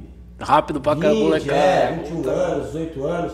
Os moleques estão testosterona mil, né? É. Até o jeito que, que eles chegam pra treinar, né? Cara de mal. É, mas vou cara, cara de mal. É, hoje eu vou dar porrada nesses cara, velhos. Você que uma vez... Só que ele tá trabalhando com os meninos lá. Tem e daí, é, é, é, essa testosterona, esse, essa força toda só que a gente vai na, na malícia, é. no tempo, e aí fica gostoso. É gostoso Teve uma vez que foi um rapazinho lá fazia tempo que eu não ia. Eu ia, ia ter exame de faixa, acho azul, não sei. Aí ele apareceu lá, falei, caralho, sumiu. Ele falou, não, vim pra bater em você. E bateu, velho. falei, caralho, às vezes eu fazer isso. Bateu lá a sombra, ele ganhou. É legal. E então é isso. O esporte é algo que faz muito parte da, da, da minha vida, assim, né? Eu faço esporte todo dia, faço academia na, na Vanessa Personal, alguém que eu gosto muito também, gosto muito lá de lá. Minha mulher faz academia lá também. E eu acho que até esse cuidado, eu sempre gostei de esporte. Mas Você o meu foi independente de, de Alasca? É, sempre gostei. Mas hoje eu tenho um cuidado com o meu corpo muito maior, assim, com o que eu como, né? Eu parei de beber, nem tô nem condenando aqui quem bebe, eu não, cada um faz o que quiser do corpo. Mas para mim fazia mal, né? Eu bebia muito, né? Muito, mas muito tempo. Era, é, é, é feia coisa. Assim, muito, muitos anos eu tive muito problema com muitas questões nesse sentido. Muitos anos. E foi na ayahuasca que eu fui tendo consciência. Eu falei, peraí, tô acabando com o meu corpo. E, e outra, também não dá pra você tomar um negócio que tá te fazendo mal bem mentalmente, fisicamente, espiritualmente, ah, vou beber agora. Não dá. Não dá, então, você não concilia. Começa a ser natural, é. é. Começa a ser natural. É, não é, não, porque assim, o que que acontece? Vou fazer uma conexão com a religião tradicional. A religião tradicional, se você beber, você vai pro inferno. É. Aí você para de fazer as coisas porque você está com medo, não porque você quer, é. porque não atingiu sua consciência. E aí você vira um bebedor, a gente chama de, de bebedor seco. Você, é, o cara fica, ele, ele continua vibrando a bebida. Ele fala assim: olha lá, os caras, ela perdida, hein? Tá na terceira garrafa. Doido pra estar tá na que. Que é Olha, eu não quero nem parar com esses, com esses pingueiros. Ah, o cara, mas o cara não tá nem olhando pra pizza dele, tá comendo, tá contando quantos o cara bebeu. É. Quer dizer, a, a, a bebida tá. A recaída é rápido, uma hora é, recai. Cai. Agora, quando é por consciência, é diferente. Então eu fico tendo essa consciência. Eu tô acabando com o meu corpo, cara. Quanta coisa eu perdi na minha vida por causa disso. E aí eu fui mudando. Isso vem, vai com alimentação, com tudo mais. Eu mudei minha alimentação. Até o amigo falou é, do lance do Santo Daime, o Santo Daime é uma religião que se utiliza da ayahuasca. É, eu achava Você que eu não segue deixava. alguma religião Legal, por conta da, da ayahuasca ou não? Você simplesmente você faz o ritual sem estar tá ligado a catolicismo, evangelho? Ótima pergunta. Excelente pergunta. Excelente pergunta. Parabéns, é, o, o, o, só para explicar, o Santo Daime é uma religião que utiliza a ayahuasca. Então, a ayahuasca é uma bebida que algumas, não só o Santo Daime, tem o Barquinho, DV, tem algumas religiões, algumas igrejas que a gente chama lá, que se utilizam da ayahuasca dentro da liturgia própria deles. Eu, a minha formação espiritual, religiosa, vem da Umbanda. É, da Umbanda. É. Isso, é o tridente de Exu. É, vem da Umbanda. Que é então, é muito espiritual e natural, natureza também, né? Cara? Isso. Tem muita coisa a ver. Muito né? ligado à erva, né? Banho. Cozia o cozia orixá, sem erva, sem orixá. Então, assim, é, a minha formação espiritual vem, vem de lá, né? A família é católica. É, era católico. Agora é tudo. agora também. Mas assim, nasci em berço católico e tal. E daí eu entrei para para um banda muito novo, porque eu escutava a voz, eu vi, eu vi as coisas passando e. Que mediunidade, e né? Mediunidade, afloradíssima, não sabia né, o que fazer. E aí fui na mãe do amigo meu, fui num terreiro, conheci, comecei a trabalhar e fui me encontrando dentro da, da, da religiosidade. Fui sair, depois voltei, fiquei muitos anos. Hoje em dia, eu não trabalho mais em nenhum centro, então eu não sigo mais uma religião. Eu sigo porque, é, isso é uma opinião minha, respeito quem segue. Mas para mim, religião, hum, eu não consigo me encaixar mais dentro de uma. De, de algo que me enquadre. Ó, isso pode, isso não pode, isso você pode. Não, eu posso que me faz bem. Né? Então, assim, a, a, eu tenho em casa um congá, eu tenho meus orixás lá, eu tenho uma trunqueira, eu tenho meus assentamentos de Exu, eu tenho toda essa minha conexão ainda maior com, com tudo isso, mas eu gosto de Shiva, eu gosto muito das sessões do hinduísmo. É, então, os, os, nossos rituais, por exemplo, eles são, de, diria, ecumênicos. A ideia, a gente toca muita música de rezo, música que fala de amor, que fala de Deus, música que fala de orixá, que fala de Shiva, que fala de, de, do, do, de Kundalini. Na verdade, eu acho que tudo feminino, leva para o mesmo lugar, né, cara? Tudo leva para o mesmo Só lugar, muda o nome, né? né? Na verdade, Jesus mesmo não criou uma religião, né? Ah, Jesus criaram, né? amor, né? Criaram a partir do, do, que ele fala. É e brigam agora. É. Quem que vai pro céu? O meu Deus. É. E as pessoas falam, meu Deus. É uma questão Eu tô certo, você tá errado, né? interpretação, né? Quando ele fala para Pedro, ó, oh, sou dessa pedra, fundarás. É, tem gente que entende que a igreja era Pedro, né? Sim. Tem gente que entende que não, ele tinha que fazer um templo e... Né? Então é muito é, interpretativo, né? Esse lance da Sim. Exatamente. E assim, é, eu, eu, eu, eu acredito demais no poder da fé, da espiritualidade. Né? Eu falo uma coisa que né, todo mundo concorda, mas eu falo assim, olha, é, as pessoas brigam muito de Deus, meu Deus, meu Deus. acho que Deus, ele nem está tão preocupado se eu creio nele ou não. Porque Deus já é. Deus já é. Eu crer nele ou não, não vai diminuir absolutamente nada a grandeza dele ou de tudo que ele criou. Mas o que eu acho que Deus quer realmente da gente é que a gente creia na gente, que a gente creia no nosso potencial. Né? Então eu acredito que a fé, que a religiosidade é uma forma de conectar-se com o todo para se fortalecer como ser humano. E é isso que o xamanismo trabalha muito. E eu não digo só o xamanismo trabalha com a ayahuasca, não é só a ayahuasca. A ayahuasca é uma coisa de poder que a gente usa. Mas o xamanismo como um todo, né, nem todo utiliza a ayahuasca. A grande maioria utiliza outras questões, ou não utiliza exatamente, são outras questões, mas trabalha muito isso, essa mergulho para dentro. E quando a gente mergulha para dentro, a gente encontra com a nossa centelha divina. É uma meditação. Com Deus dentro, com o nosso Deus. Quando a gente encontra com Deus aqui dentro, a gente se conecta com o sagrado, com o divino. É essa a ideia. Tem uma frase do Fábio Porchat, Fábio Porchat ele é ateu, né? E aí ele fala, cara, o pessoal me pergunta se, pô, você não tem medo, cara, você vai morrer, e aí, e se existir Deus mesmo? Você encontrou Deus, você não tem medo de ir pro inferno, cara? Se realmente você está falando de Deus. Não, mas o cara que não acredita em Deus também Deus não acredita em inferno. E você morrer e encontrar Deus de cara com ele, e aí? Falei, meu, se eu morrer e encontrar Deus, Deus é bom. É. Deus é o cara, Deus é o máximo. Ele não vai me não vai me condenar por não ter acreditado nele. Eu não sou uma pessoa, eu não faço mal para ninguém. Exatamente isso que eu, que eu acho. E assim, os rituais de ayahuasca é, que a gente faz, por exemplo, vai gente que sem religião definida, vai católico, vai ubandista, candomblessista, quimbandeiro, foi evangélico. Então, assim, é um momento. É mais difícil, né, evangélico? É mais difícil. É, depende. É mais difícil porque é, é normalmente é evangélico que não está indo na igreja muito assim. Por quê? Porque chegou um momento e começou a se questionar algumas questões. Pô, será que mas isso que é legal, é você questionar, né, então, cara? Exatamente. Isso que é legal. E assim, é, a ideia é que, porque a ideia lá não é converter ninguém, levar ninguém para. Porque a minha ideia, eu, eu não quero ser diferente do, do, do, pastor que tem a sua, as suas ovelhas é. lá, o pai de santo que tem seus filhos de santo. É, a minha ideia com a minha mulher é, é o oposto disso. Porque o que acontece? Quando a gente a gente vê muito isso no padre, no pastor, pai de santo, muita gente. Tem muitos que gostam daquela posição de mandar. É, é, é egóico. É, você mandar, você é, tem um monte de gente que vem, beija sua mão, salve pai, hum, que beija sua mão e tal. Entendeu? Tudo bem que faz parte de algumas questões, mas é, é, é gostoso ter esse rebanho ali. Só que daí muita gente fica preso. E aí a pessoa fica presa naquele, naquele pai salvador. Ah não, eu vou ver com a minha mãe de santo, ela vai me, me ajudar. Porque e não, e não procura, não né? Isso. Procura. A nossa ideia é que as pessoas venham, despertem, encontrem ali o que buscam, o que precisam e cada um vá ser feliz no, no seu canto. Quer dizer, é mesmo que, que continue vindo sempre conosco, a nossa ideia não é exercer um papel de, de liderança religiosa em negão, doutrinar ninguém. Cada um tem que achar a sua verdade. É de é, possibilitar uma, uma, uma ferramenta, um espaço, um momento para que a pessoa se conecte e descubra. Porque você participar de uma religião que você não questiona nada, tudo que vai te dando, você não vai questionando, você não aprende nada, você não vai é. se conectar nunca com nada, né, cara?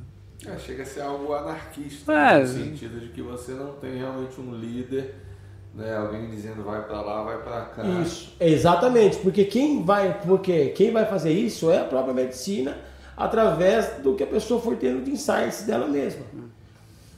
E eu percebo que muita gente começa a comungar, começa e resolve buscar ajuda com psicólogo, com, psiquiatra, com psicanalista depois, com outras terapias, porque a pessoa começa a gostar de saber quem é. Fala, Nossa, eu não sabia que eu gostava de pensar assim.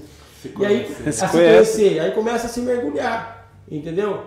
E, e alguns mudam de religião, eu vejo, vejo acontecer, outros se aprofundam ainda mais na religião, outras pessoas que estavam lá, que ficavam lá no banco da igreja, lá no fundinho, lá, meio assim, meio acanhado, começa a tomar um poder, uma posse, uma conexão com a espiritualidade e resolve, eu vou seguir a carreira religiosa e, e, e, e flui. Então, assim, começa a despertar essas, essa missão, esse dom, essas coisas. Entendeu? Legal, né, cara? Então, assim, o nosso ritual tem uma pegada mais é, espiritualista, assim, no sentido.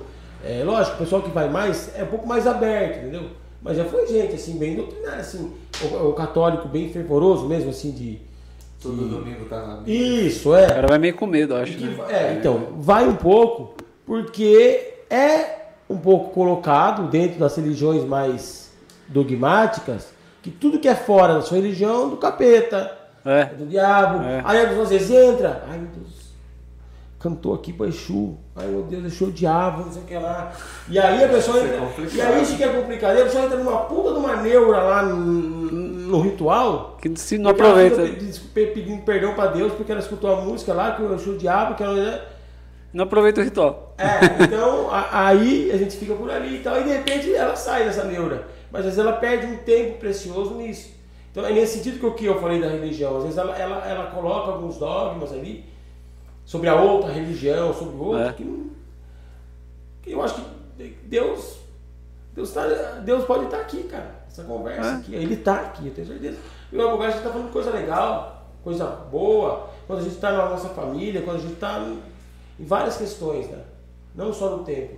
E esses momentos que a gente tem para se ouvir, para relaxar, de, de, pra, com, um ritual, por exemplo, você tem um momento para você se conectar consigo mesmo, é um momento que eu falo, todo mundo consegue falar com Deus, mas escutar Deus é difícil.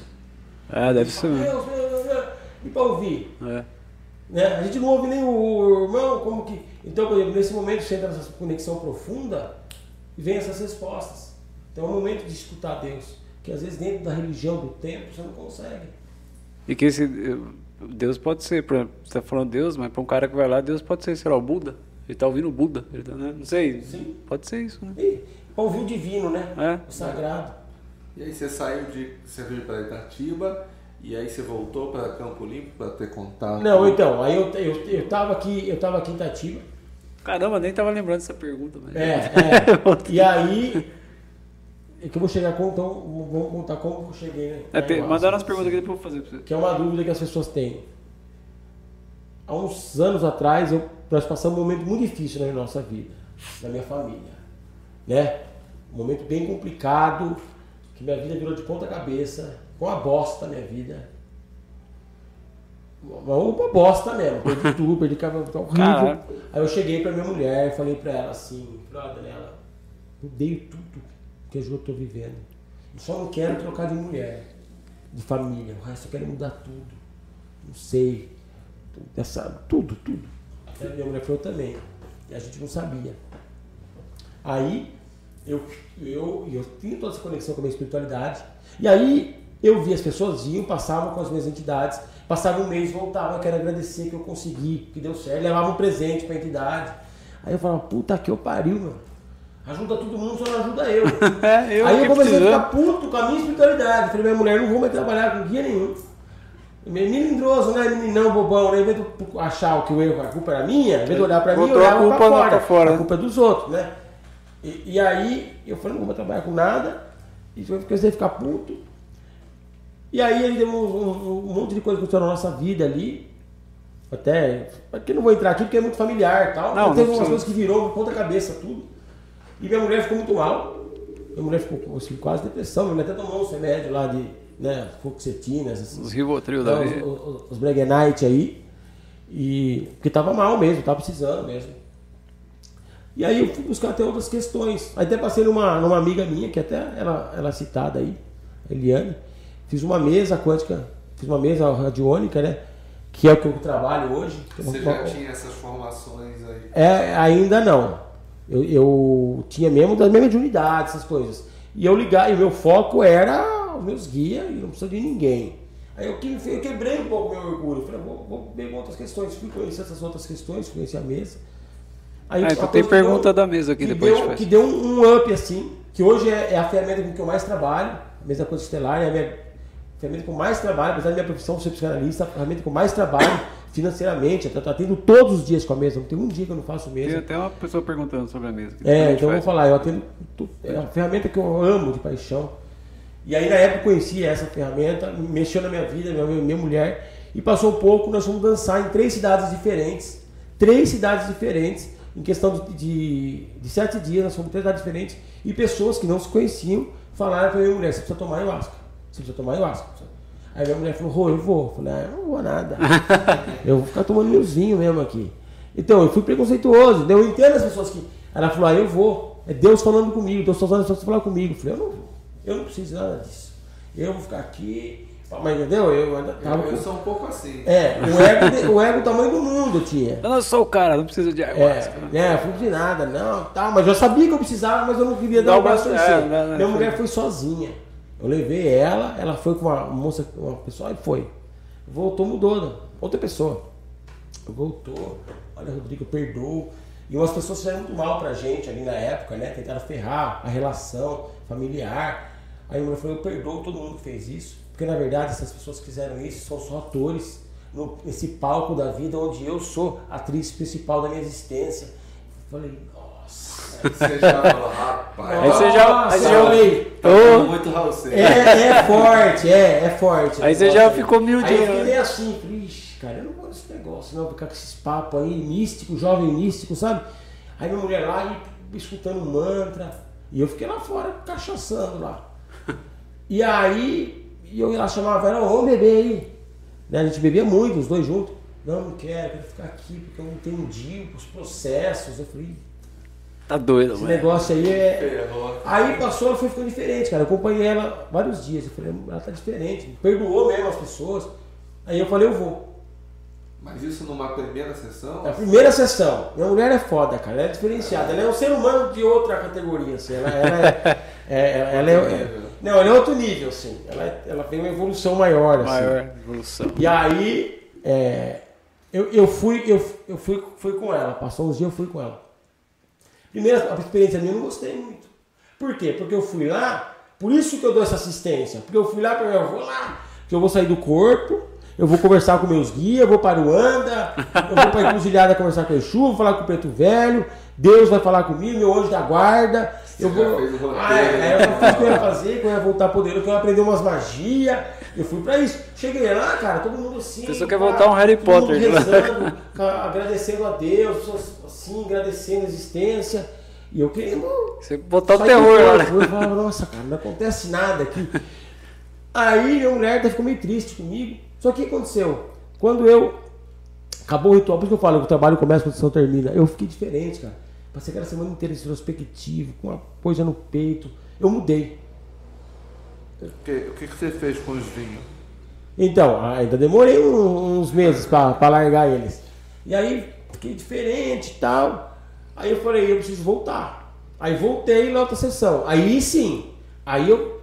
Você não voltou querendo botar o terror, né? Vamos não, fazer isso. Aí eu entendi o que era pra eu fazer. Era pra eu chegar lá e ficar calado, no meu mundo. Aí eu entendi. Aí fez muito sentido para mim. Aí eu falei, nossa, eu preciso voltar de novo. Foi bom. Eu quero sentir essa. essa quero, eu quero compreender quem eu sou, porque eu não sei. E aí foi um processo. Aí foi um processo até eu parar de beber. Você já era psicanalista. É, eu já vinha nesse, nesse processo. E aí eu comecei a, a me aprofundar muito profundamente. Aí, eu, aí eu tive, acho que na primeira, segunda vez que eu fui, eu tive certeza do que eu queria na minha vida. É, então eu trabalhava na, na, prefeitura, trabalhava até pouco tempo, pedia as contas da prefeitura depois de anos, confessava. De lá, porque assim, antes de te ver, a gente vai chegar na parte da dança, mas eu te conheço não, não é por conta da dança. Foi pode ser, Pode ser de prefeitura, né? De, de, escola, pode ser do Bradesco, trabalhei no Bradesco também. Na prefeitura você trabalha em que né, em, em escola. Ah, então Olha lá. é isso. É. Escola. Você era inspetor? É. Ah, então deve ter sido isso. Onde que você trabalha? Na última no Júlio César. Ah, foi lá. Realmente, que eu te vi. Ah, então é isso. Então até é, já saí né, da prefeitura, pedi as contas para viver minha missão, meu sonho aí. E muita gente está, inclusive aí, Karina, Eliane, Reginaldo, trabalhavam comigo lá, tudo gente boa pra caramba. Foi uma grande escola, pessoas maravilhosas trabalhavam comigo lá. O Júlio César tem pessoas incríveis, assim. Foi me ajudando muito na minha formação, como psicanalista, tudo, porque é um. São pessoas muito inteligentes que trabalham lá e, e foi muito legal essa troca toda. E aí eu tive certeza, eu, eu quero ser psicanalista. Foi nessas primeiras sessões de ayahuasca. E aí eu fui fazendo todos os cursos possíveis de terapias complementares, tal, da mesa quântica, que é a minha paixão também. E aí nós fomos seguindo esse caminhado. Eu e minha mulher trabalhamos anos nessa casa para seguir nosso caminho. Tem, tem, uma, tem uma pergunta da mesa quântica aqui. É, pera, vamos. Pega na ordem aí. Quer ver? Não, é tem um monte aqui, cara. Peraí, peraí. É, ó, né, Leandro Vicentini, boa noite, assistindo de bem longe aqui. Da onde que você tá aí, Leandro? Fala pra gente. Ah, ele falou República Dominicana, né? A República Dominicana? Nossa, legal, hein? Olha, que show, cara. Valeu, cara, obrigado. Um aí pra República. Obrigado, Leandro. É, a Raquel, Rodrigo pode fazer a psicanálise. É, Rodrigo, para fazer a psicanálise, existe algum empecilho em conhecer o psicanalista ou não influencia? Porque eu acho que psicólogo eu já ouvi. Ah, ser amigo do, por exemplo, eu vou lá fazer psicanálise com você. Não pode ser alguém próximo, né? Não, então, na verdade, o ideal é que a gente não seja parente, né? Então não dá para eu ser psicanalista da minha mulher, é. das minhas filhas, não dá, né? É... Ela vai lá reclamar de você. Não, ela chega mulher vai reclamar de mim, falar, ah, eu, eu tô meio em dúvida se eu gosto de você, do menino novo que eu conheci. É. aí só isso, você fica louco. Aí eu tenho que procurar mais 10 psicanalistas para lidar com isso, né? Mas nem com um sobrinho, é... um primo. É, o ideal é que, assim, muito próximo, não, né? Porque, é, é, agora, amigo, assim, eu tenho pessoas que são meus amigos que me conheceram, é que, sentem, com, valor, que né? sentem confiança em mim e vem. É que, na verdade, o problema maior, às vezes a pessoa fica. Já, já veio uma pessoa ligada à família fazer comigo uma época, mas acabava assim, falava assim: ô, oh, você não vai contar pra ninguém tudo que a gente fala aqui, né? Eu falei: não, não vai. Quer dizer, mas a pessoa, ela tinha o medo então, assim, ela nunca ia se soltar totalmente, é. porque ela tinha o medo que, de contar. Então, aí tem um tempo para criar essa aliança terapêutica. Então, eu falei, ela não vai ficar muito tempo. Eu percebi, ela saiu. Mas, assim, ser amigo, assim, conhecido, não tem problema. Eu tenho pessoas que eu conheço há anos que são pacientes mesmo. Legal. Legal. Ah, o Mozão tá falando aqui, parabéns, 604 inscritos. Já tem plaquinha, que a gente ganha uma plaquinha virtual a cada 100 inscritos. Ah, legal. Não, vai ter plaquinha nova. A placa que faz a porra. É. Ah, Daniela Coimbra, fale sobre seu trabalho com a mesa quântica. A gente chega lá. É, ah, o Leandro falou aqui, ó, República Dominicana, né? A Lilian falando, eu sou mormon, mormon e bebo vegetal. E quando me dá vontade, vou na Umbanda também. Pô, vegetal. cabeça aberta, legal. Ah. A Rodrigo Ayahuasca está relacionada com a Umbanda ou não tem relação com a religião? É, você falou, falou a gente falou, falou da religião. É, Elaine, quem se entrega ao trabalho com mesa randômica muda totalmente sua vida. A Lucy, cheguei atrasada. Não, chegou na hora certa.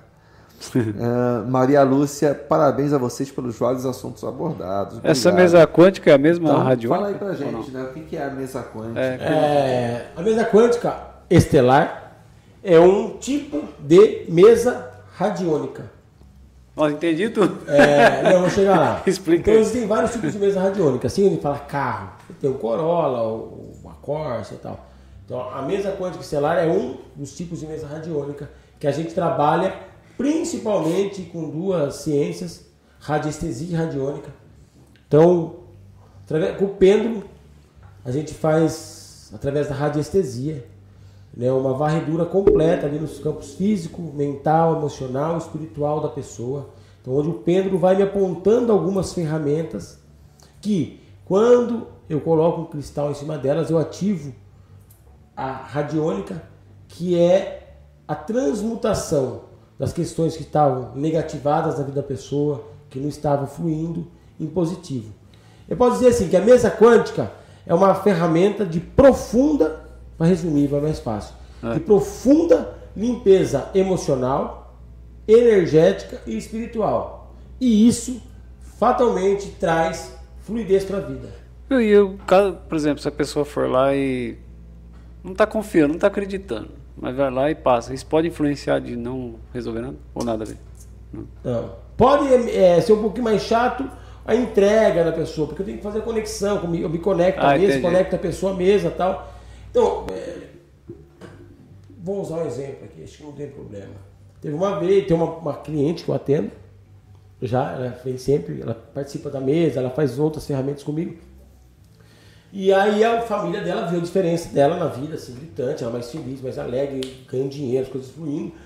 E ela e a mãe evangélica, bem evangélica, assim. Falou, filho, o que você está fazendo? Ela falou, eu vou no osso lá que é psicólogo. Porque nem dava falar assim, talvez psicanalista, porque ela não entender, falou psicólogo. Aí eu quero ir, eu quero conhecer. Daí a menina me segurou assim, né? Porque ela falou, minha mãe não vai Aí a moça quis vir e ela falou, olha, mas ele mexe com energias e tal. Ah, mas eu quero ir. Aí eu fui e falou, olha, minha mãe vai passar isso, que ela assim, é. Ela é bem evangélica. Eu falei, não, beleza, né? Eu, pra mim, não, tenho, pra mim não muda nada. Pra quem muda normalmente é, é, é que fica meio assim, né? Pra mim, qualquer pessoa, né? Aí a senhora chegou assim, é, bem perfil mesmo, assim, sabe? Né? E aí ela entrou, daí eu entrei, coloquei ela na sala, daí ela já viu a mesa, cristal. Tal. Eu nem tava com os tridentes. ela fugiu. Mas estava lá com os cristais, o pêndulo, ela ficou olhando, ela foi para trás, assim, ela dobrou o braço e falou: essa coisa que você mexe é de Deus? É, o próprio tridente. Sim, é. Né? sim. Pessoa, é. Eu, eu, sei porque ali tem ali na subida do Colina, né? Eu sempre passei por ali. Tem é, eu sei do Fabinho. É, e ali tem assim, quem passa por fora, você vê as janelas e tem os tridentes assim, é. que acendem, né? E eu passava ali, sempre dando carona né, para uma pessoa, essa pessoa era evangélica. E rapaz, ela, ela passa. Não, na verdade não é, não é tridente, acho que são quatro, são um castiçal que fica aceso. É. E só de ser tridente e ser um centro de umbanda, ela já ficava preocupadíssima da gente estar tá passando na frente. É, exatamente. Isso é preconceito, né? É, é medo. O, o, é, quer dizer, medo, né? Não é medo, né? Isso. É preconceito. É porque é ensinado é. isso, né? E aí ela ficou olhando para o estádio e eu falei, é. Eu falei assim, eu acredito que não há causalidade. Se a senhora veio aqui é porque a espiritualidade, que a senhora ora tanto e crê, te permitiu vir aqui. Ela falou, é, eu acredito mesmo que eu estou aqui, Jesus me trouxe. Eu falei, é isso.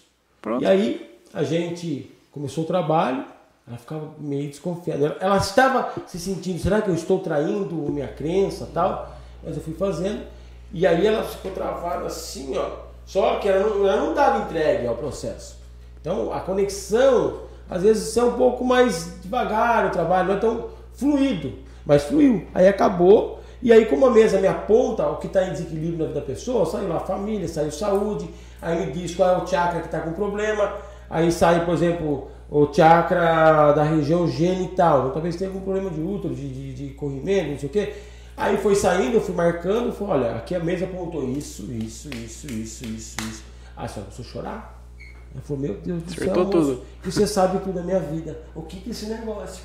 Aí eu fui falando, e aí, quando ela chorou, ela abriu a guarda. Quando ela abriu a guarda, a gente pôde falar sobre o processo. Porque daí a gente falou é, sobre as angústias.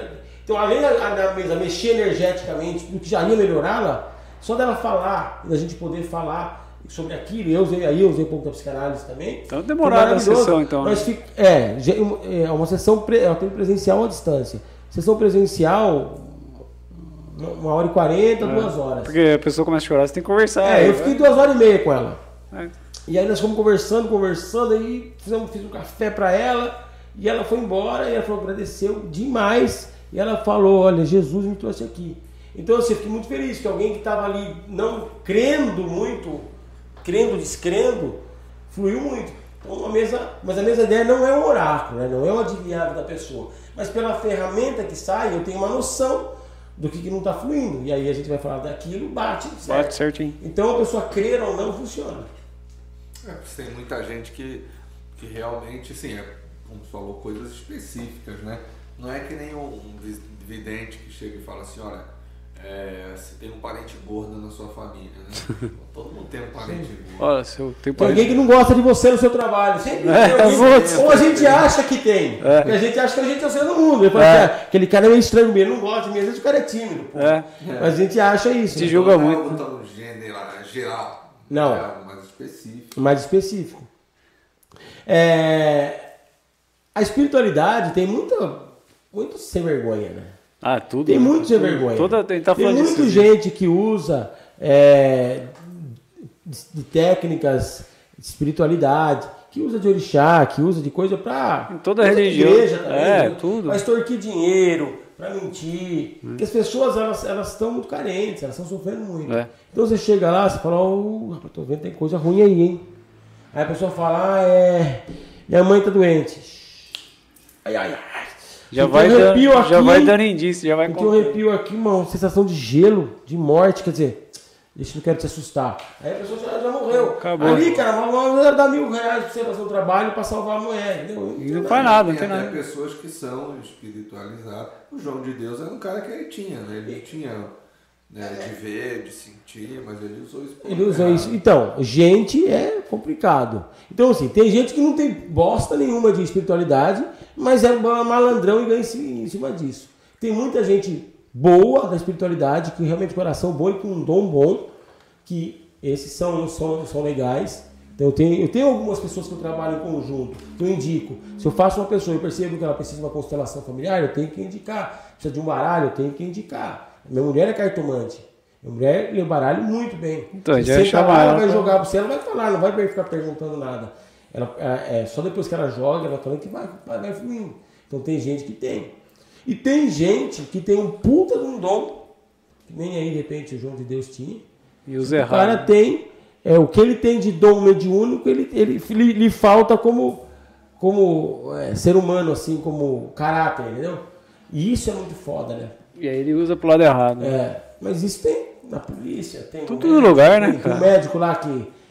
Bidel, Dimaci, É, lá, nossa. sei lá, que abusava da mulher. O cara era o melhor de todos e abusava.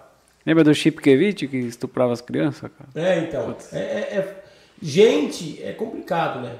É, ser humano gente, é ser foda. humano é dureza, né? E o que, que te leva de ser alguém que, como assim, alguém que experimenta e que isso trouxe benefícios para sua vida, até você ser alguém que, que conduz uma. Né, você- você agora, hoje em dia, você conduz os encontros e tal. né, tem cursos, tem. Né, um, você não tem uma faculdade, né? Da faculdade do. É, A minha, a minha formação, né, para esse lado xamânico, eu até faço os cursos de formação xamânico, São Paulo, até domingo agora estou terminando o curso, até a parte de massagem xamânica, a parte final do curso, estou quase acabando. Mas na verdade foi a vivência, né? O que me, me, me possibilitou trazer muita questão para isso foi a minha experiência com a espiritualidade mais essas formações com a psicanálise, mais as formações. Quer dizer, o que me parece é que minha vida foi, de alguma forma, sendo moldada para trabalhar no que eu estou trabalhando hoje. Pra quem nem queria ir, né? Pra quem nem queria. Horas de voo, né? É, ela acabou chegando nisso agora. Então, assim. Legal, vou liberar o Peraí, pessoal peraí, libera a galera. fica à Tá, vontade. tá. Pede pros caras não fazer barulho. vai falando, vai falando. Vai falando. Então, a. a é- é- to- toda essa vivência com, com tudo isso me, me trouxe essa possibilidade, né? E você nem queria fazer, de né? hoje conduzir. Nu- Nunca me passou pela minha cabeça conduzir a ayahuasca. O que me passou pela cabeça era ser mais feliz. Eu fui buscando a minha, minha felicidade, ajudar as pessoas. E aí o que, que, eu, o que, que eu digo? Quando eu encontrei o sentido da, da, da minha vida, eu quis começar a ajudar o outro a encontrar o sentido da própria vida. Que é difícil pra caralho isso. é difícil. Mas Sim, eu percebo que a minha missão hoje, que eu enxergo, e é ajudar as pessoas a encontrarem o sentido da vida delas como eu encontrei o meu. Cara, hoje eu sou feliz, sabe? Eu tenho mais felicidade, tenho mais paz. Existe angústia? É lógico que existe. Você aprendeu a lidar com ela, né? A angústia ela vai fazer parte da nossa existência sempre. Mas eu consigo lidar com ela. Porque eu, eu até brinco que a diferença entre quem tem o autoconhecimento e quem não tem em relação ao sofrimento é que quem tem o autoconhecimento pelo, pelo menos sabe porque está sofrendo. É, pode crer. E quando você sabe pelo que você está sofrendo, é mais fácil você sair desse sofrimento. E às vezes a gente sofre porque quer, né? Nem precisava sofrer tanto. Então, aí se você está muito tempo no sofrimento, você gostou do negócio, Gostou tá na hora de se rever. Cara, deixa eu perguntar um negócio pra você. Você falou que faz o ritual uma, é, uma vez por mês, você falou? Isso. Cada 15 dias. Cada 15 dias.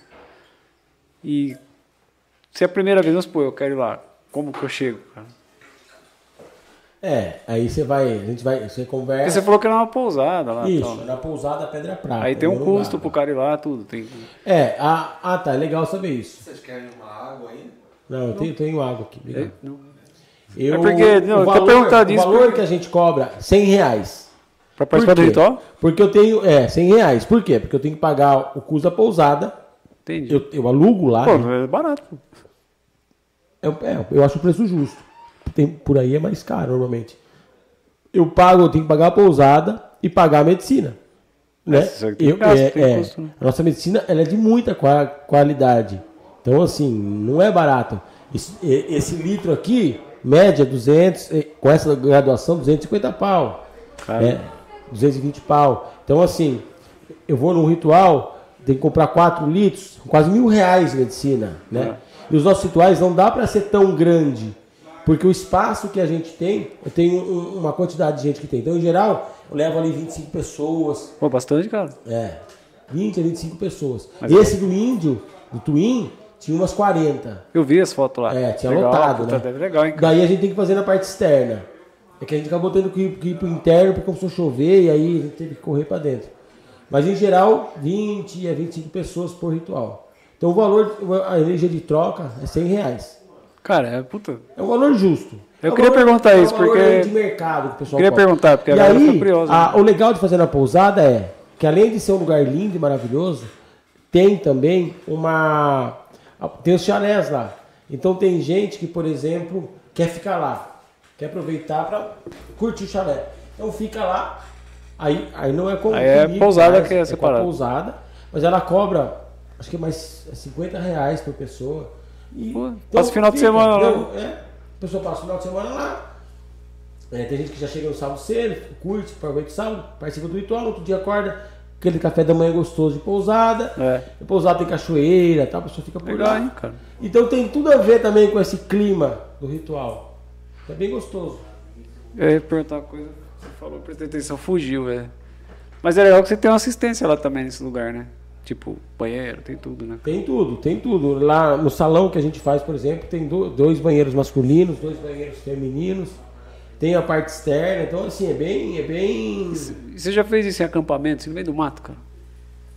Não. Não? Mas tem gente que faz. Tem um amigo meu que faz. É. Eles pegam ayahuasca, pega violão, vai, vai pro meio do mato e, e, e, e fica. Eu nunca fiz, já fiz assim, é, rituais mais, mais cru.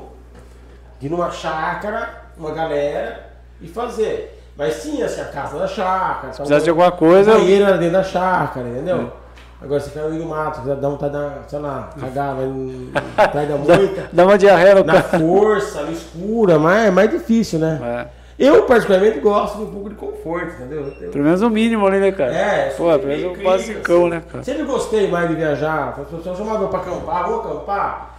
Eu falava, ah, prefiro ficar no hotel. Eu a Stephanie. Eu gosto, eu gosto de chuveiro quente, eu gosto de, de cama. Eu... A Stephanie, uma vez foi acampar e o cara montou, né, as barracas. Aí ela me ligou, puta, vem buscar. Começou a chover, entrou agora nas barracas. É, então, eu nunca tive, eu não, não tenho tanto assim, esse particularmente, eu gosto do mais conforto, entendeu? Né? Então eu procuro que tenha conforto no nosso espaço, né? sempre tá sempre muito bem limpinho, tá sempre muito bem cuidado ali. Ter esse, esse, esse conforto que eu acho importante, sabe? E daí Básico... não distrai a pessoa de nada. Não fica preocupado. Entrar, né? tomar ayahuasca, fica pensando, ah, alguém se der vontade no banheiro onde eu vou ela vai passar o ritual inteiro pensando nisso. Então, se ela souber que tem toda a estrutura, ela foca só nela. Legal, cara. Tem umas perguntas aí? Tem, tem. Não pergunta não, tô falando que. Peraí, deixa eu ver. Eliane Bedani, espetacular rituais conduzidos pela Dani e pelo Rodrigo. É, tá com você. A Eliane, o marido, família. Pessoal, então, eu tô gostando de ver a galera. É, a galera tá, tá, tá conversando aqui, cara. Tem uma galerinha que sempre é, igual a Raquel, sempre tá aqui. E, cara, além da, do, da mesa. Como é que chama? Mesa quântica. Mesa quântica e o ayahuasca. Tem mais alguma coisa fora isso que você faz que tem a ver, cara? E a psicanálise? É, os trabalhos, né, com, com o reiki, né? É. Com, porque assim, eu, eu, eu, as maioria das pessoas atendem com o reiki, ou com o reiki xamânico, ou com o Eu faço uma mistura de todas essas técnicas. Entendi. Eu utilizo todas no, no atendimento. Então a pessoa está precisando ali, está meio sentindo meio pesada, meio carregada, os chakras estão meio desalinhados, está faltando ali vitalidade, libido, está meio, meio devagar. Então a gente vai lá, a gente eu, eu, eu deito a pessoa na maca, e aí a partir do que eu começo pelo cone, que é energia do fogo, e a partir daí eu vou sentindo o que a pessoa precisa. Se ela precisa de uns toques de massagem, eu faço. Se precisar da, da energia do reiki, mais, se precisar do tambor com o reiki xamânico, a gente vai trazendo mais do que precisa. Porque dependendo do que a pessoa tá. Então, às vezes, a pessoa nem ela sabe explicar exatamente o que ela tá. Ah, eu tô, tô estranha. Tá, você vai descobrir é? na hora. Né? Aí vai descobrir, de repente, tem uma obsessão ali, tem uma. Aí já é. vira incorpora. Não, de vez em quando tem. Aí a gente. Aí a pessoa nem percebe. Eu vou fazendo as coisas, de repente a espiritualidade vem, leva embora. Nem vê. E nem vê, a pessoa nem vê, tá com o olho fechado lá. Ela acorda, tá tudo quebrado na sala. É, assim. isso. Tá tudo assim com a cabeça lá. Não, ela nem percebe. Ou às vezes, por exemplo, essa questão de, de, de, de, de libido, vem a moça pro Tantra aí. É, né, às vezes as pessoas elas perdem essa, essa questão, a Kundalini, né, que é essa energia sexual, energia primal, energia da vida. É, a Kundalini não é só energia sexual, ela é energia que dá criatividade, vitalidade, poder pessoal. Ela tem que estar fluindo. Então essas técnicas melhoram profundamente isso, né? Aí você, pelo que a pessoa está passando, você escolhe qual você vai usar. E...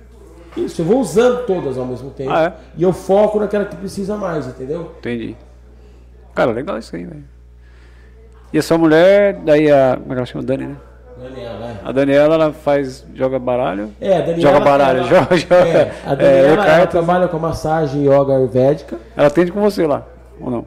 É, ela em casa. Ela tem um espaço em casa. Ah, tá. E ela atende com a massagem yoga ayurvédica, que é uma massagem muito, muito legal aí, que trabalha toda essa questão aí de, de, de alinhamento de chakras, de relaxamento, de fluidez. E a profissão principal dela é cartomante. Cartomante. A Daniela atende muita gente. Hoje ela atendeu várias. Na hora que eu vim pra cá, ela tava atendendo. Até. Você falou. Ela, ela, ia acabar certinho às oito para poder assistir. Aí eu vi que ela tá, porque ela mandou mensagem logo no começo, fiquei muito feliz. Ela mandou Daniela Coimbra, né? Ela que falou do trabalho com as mesas quântica estelar. Isso. Daniela gosta muito da mesa, né? Porque além de trabalhar com isso, as pessoas. É, é, muito cliente dela vem fazer a mesa. Porque às vezes vai, vai jogar no baralho e aparece que as coisas estão travadas, que as coisas não estão fluindo. Aí nesse momento a gente. Ela indica, né? O trabalho da mesa. Aí da mesa vai para psicanálise, a psicanálise vai pro, pro, é, pro ayahuasca. Um vai pro outro, né? Eu tenho muita, muito terapeuta que indica a mesa. É mesmo? Pra mim. Tem muita gente que trabalha com baralho, com tarô, que indica cliente para mim. Por quê? Porque o baralho mostra que a pessoa está com uma energia meio, meio complicada, passa para mim. Gente que trabalha com constelação familiar, mesmo psicólogo, que às vezes está muito travado, percebe que, que a questão do paciente é outra, indica. E aí, se a pessoa tem essa abertura, né, de falar de espiritualidade, a pessoa vem e a gente, e a gente flui. Então, é, é, é, tem bastante parceria aí, bastante gente que acredita no trabalho. Ó, aqui a Raquel perguntou, os encontros com o rei que dura quanto tempo? Você falou, né? Uma hora, né? Uma hora, é, em geral uma hora, né? De, de, de trabalho, assim. É igual você falou, depende. A mulher depois se soltou depois de uma hora, você Isso. vai ficar mais, né, cara? Eu não tenho pressa de atender. Eu gosto de, de, de, de atender, eu gosto do que eu faço. Então, às vezes, eu tenho até que tomar cuidado para não, pra não estender, não passar a fazer mais coisa. Mas, em geral, uma hora, né? A gente conversa um pouco ali no começo, para entender se o que a pessoa está querendo também. Aí depois faço o processo e depois mais no final a gente conversa mais um pouco aí. E dá um chá de ayahuasca já. Ah, daí resolve na hora, né? A consciência. Mas às vezes a questão é, é energética, né? É. Aí o reiki, o conindu, né? É, é, é fluida. Por exemplo, para essa parte de, de, de libido, essas coisas, a massagem energética é muito boa ela, ela, ela, ela ativa essa Kundalini. Então, dependendo do que a pessoa precisa ali, tem uma coisa que é melhor que a outra ali. Tá falando do preço para participar, não é legal, cara. Porque a galera foi curiosa. Né? Vocês estão convidados, você também. É, não, então isso que eu perguntar, menor pode ir? Pode. Bom, você falou que os índios criança pode, tomam. Mas é, aí vai tomar um chá, não? Sim. Toma, ele falou é que, que, assim, criança tomam. É, particularmente, criança pequena, Quer dizer, ela não é criança pequena. É, não, não, criança pequenininha assim. Não, você vai aí, aí não dá. Não porque não poderia, os índios tomam. Mas porque entra no processo, aí você tá lá, começa a correr. E mesmo que não tomasse, tem, tem alguns rituais que permitem as crianças pequenas irem. Mas daí o que acontece? Eu com minha mulher que toma conta. Aí o pai e a mãe tomam, puf, entra lá no processo interior deles. Quem que vai ficar olhando essa criança? Mas ele leva a criança, né? Não, então, no, dos nossos não, mas tem não muito ritual que o pessoal leva, hum. que gosta dessa energia da criança, dessa pureza da criança junto. É complicado, a criança corre lá, cai, e aí quem que vai cuidar da é. criança? Então eu, eu falo, criança Melhor não. Melhor não. Agora, jovem, adolescente, assim. Pode tomar. Ah, meus, meus filhos já tomaram. A Camila já Quer tomar? tem 24. Quer mas tomar? a Camila, a Maitê tem 16 anos. A tomou. Mas me diga uma coisa, por exemplo, você falou que é um olhar para dentro, né? Você trabalha as suas questões interiores. O que, que uma criança, de repente, de 16, né, até os seus 17, 18 anos, teria para olhar para dentro e trabalhar assim, que fosse tão, de repente, pesado que valesse a ah, pena? Ah, mas tem muita criança com dor profunda, né? Se a gente pegar, por exemplo, criança que se corta, criança, adolescente se corta, é cheio de adolescente com 15, 16 anos ah, que vem se cortando. Por quê? Tá com uma dor profunda existencial. Se a gente for pela ideia da, da psicanálise que tudo, muita coisa vem da infância, vem de coisas vivenciadas da infância, uma, uma, uma, uma criança que sofreu, por exemplo, algum tipo de abuso, seja de abuso sexual, de abuso de poder e, ou coisas assim, quando criança, tem muito mais dor do que às vezes os adultos. Um adulto mais é. esclarecido. É, Tanto que tem Entendeu? índice de suicídio então, de jovem. É, né? é, é, esse processo. E às vezes você, desde cedo, já ir tomando essa consciência de si, melhor, acelera um processo. Você precisa fazer isso com 40, você começa a fazer cedo, entendeu? Ah. Então, assim, mas os meus, porque assim, eu percebo cada ritual, cada grupo tem um grupo, um estilo mais ou menos parecido de participante. Talvez pela vir assim, pela galera é, mais ou menos parecida, talvez pela vibração com que quem conduz ou pela egrégora que a gente traz. Então, assim, em geral, os meus rituais tem um pessoal mais maduro. Em geral, tem um pessoal ali, tem um pessoal de 25, 26 anos, mas tem muita gente de 30 para cima. Particularmente, o meu ritual tem uma galera um pouco mais madura, assim. Muita gente 40, 50, 45. Vai idoso, assim, tipo 80 anos. Ou não, 80 não, não é indicado. de 69, 70 Ah, não tem então idade, tanto faz. Não. Então não tem idade nem pela mais velha, nem pela mais Não, não. Mas, por exemplo, nos meus rituais eu percebo vai, que vai dos 25 aos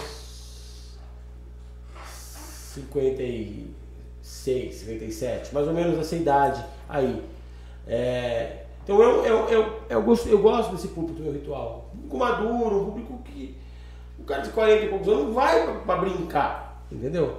Tem, tem, tem, casas que eu vejo, tem uma galerinha muito jovem. E eu acho legal que o jovem esteja procurando, mas é um pouco diferente. Então, a experiência de vida é diferente, a gente entende que, né, o que, que busca. Então, mesmo quando vai uns jovens assim, como ela aí, como minha filha, eles estão dentro de um contexto de gente mais velha, então eles acabam também ficando. Entra no clima, mais né? no clima. Né?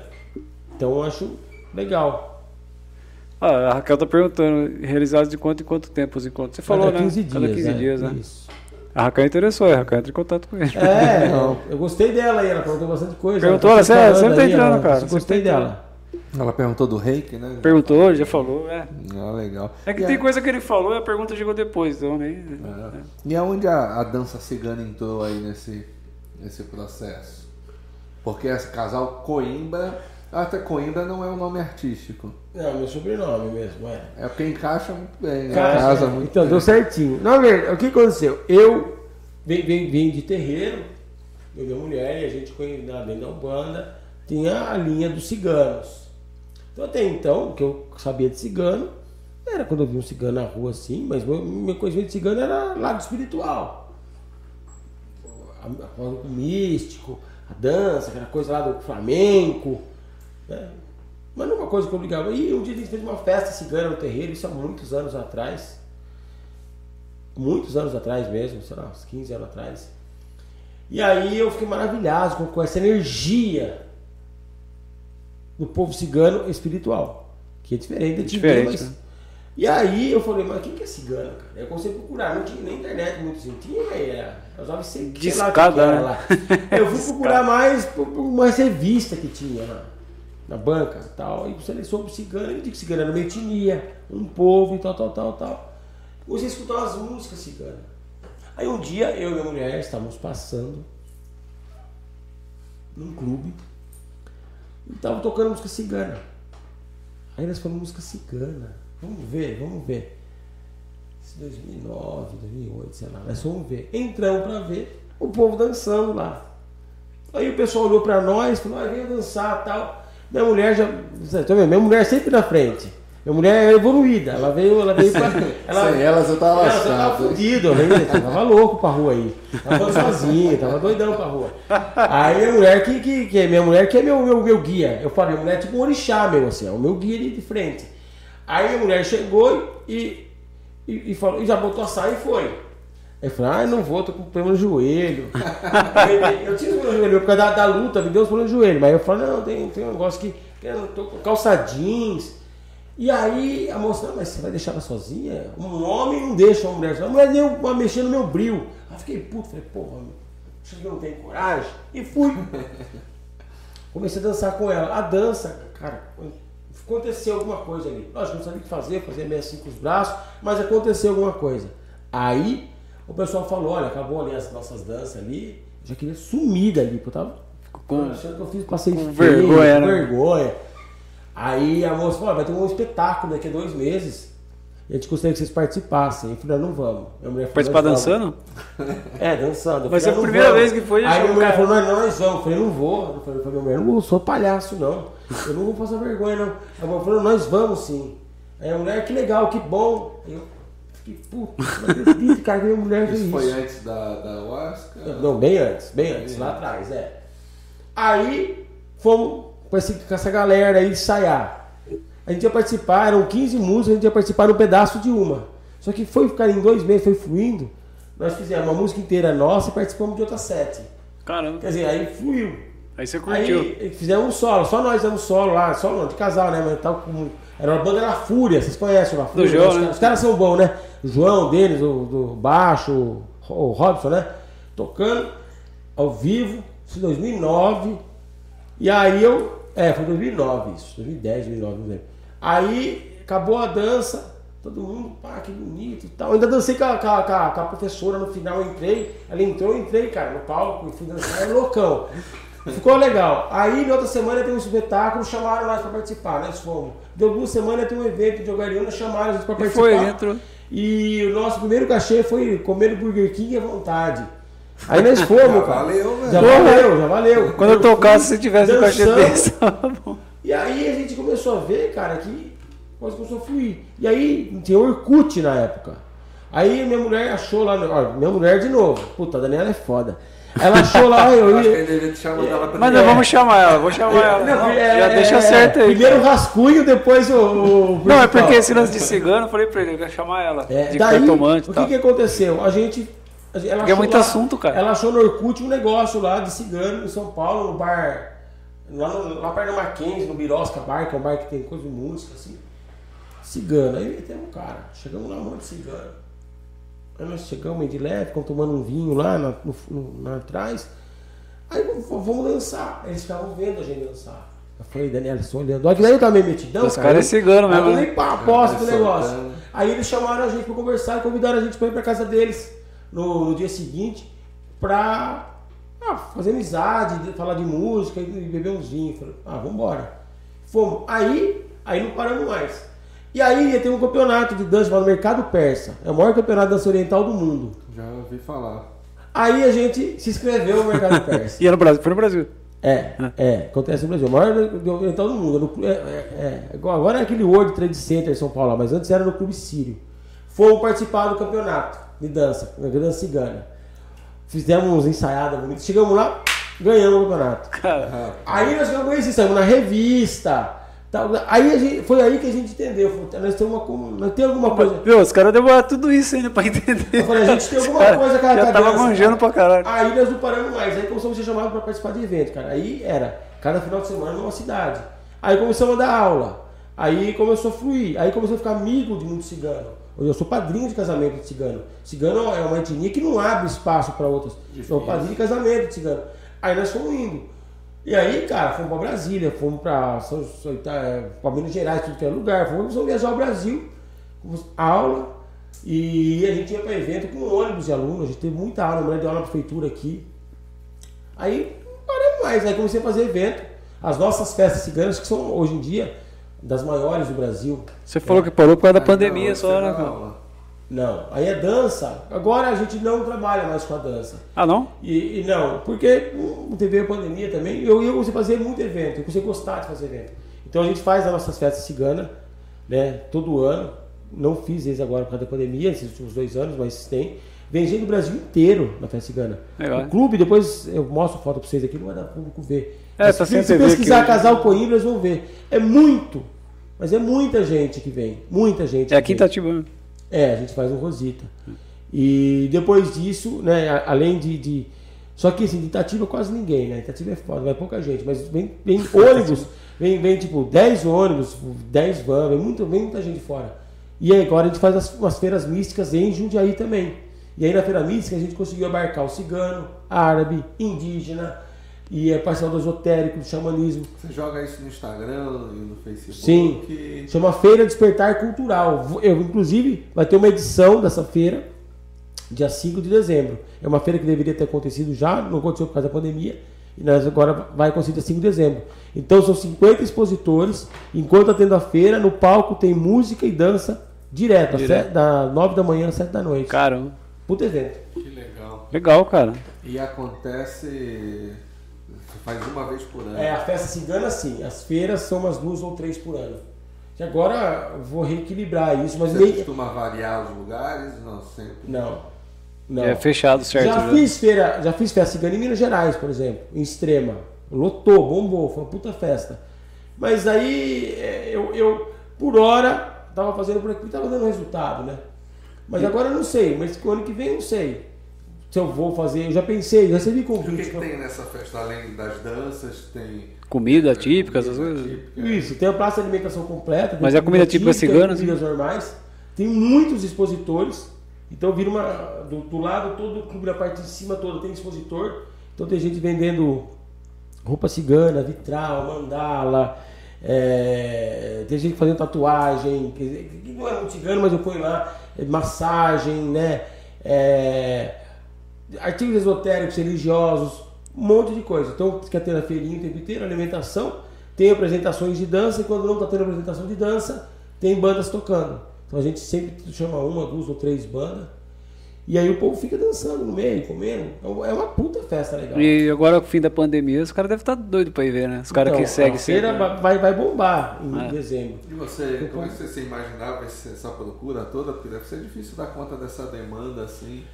É, a festa a gente começou a fazer logo nessa época aí. Lá em 2011 eu fiz minha primeira festa. Você já esperava a galera? É, a primeira não, achava que ia ser meia boca. Lotou que não dava pra andar de gente. Aí eu fui é legal, pro Rosita. Pô. Tinha feito um barzinho, fui pro Rosita.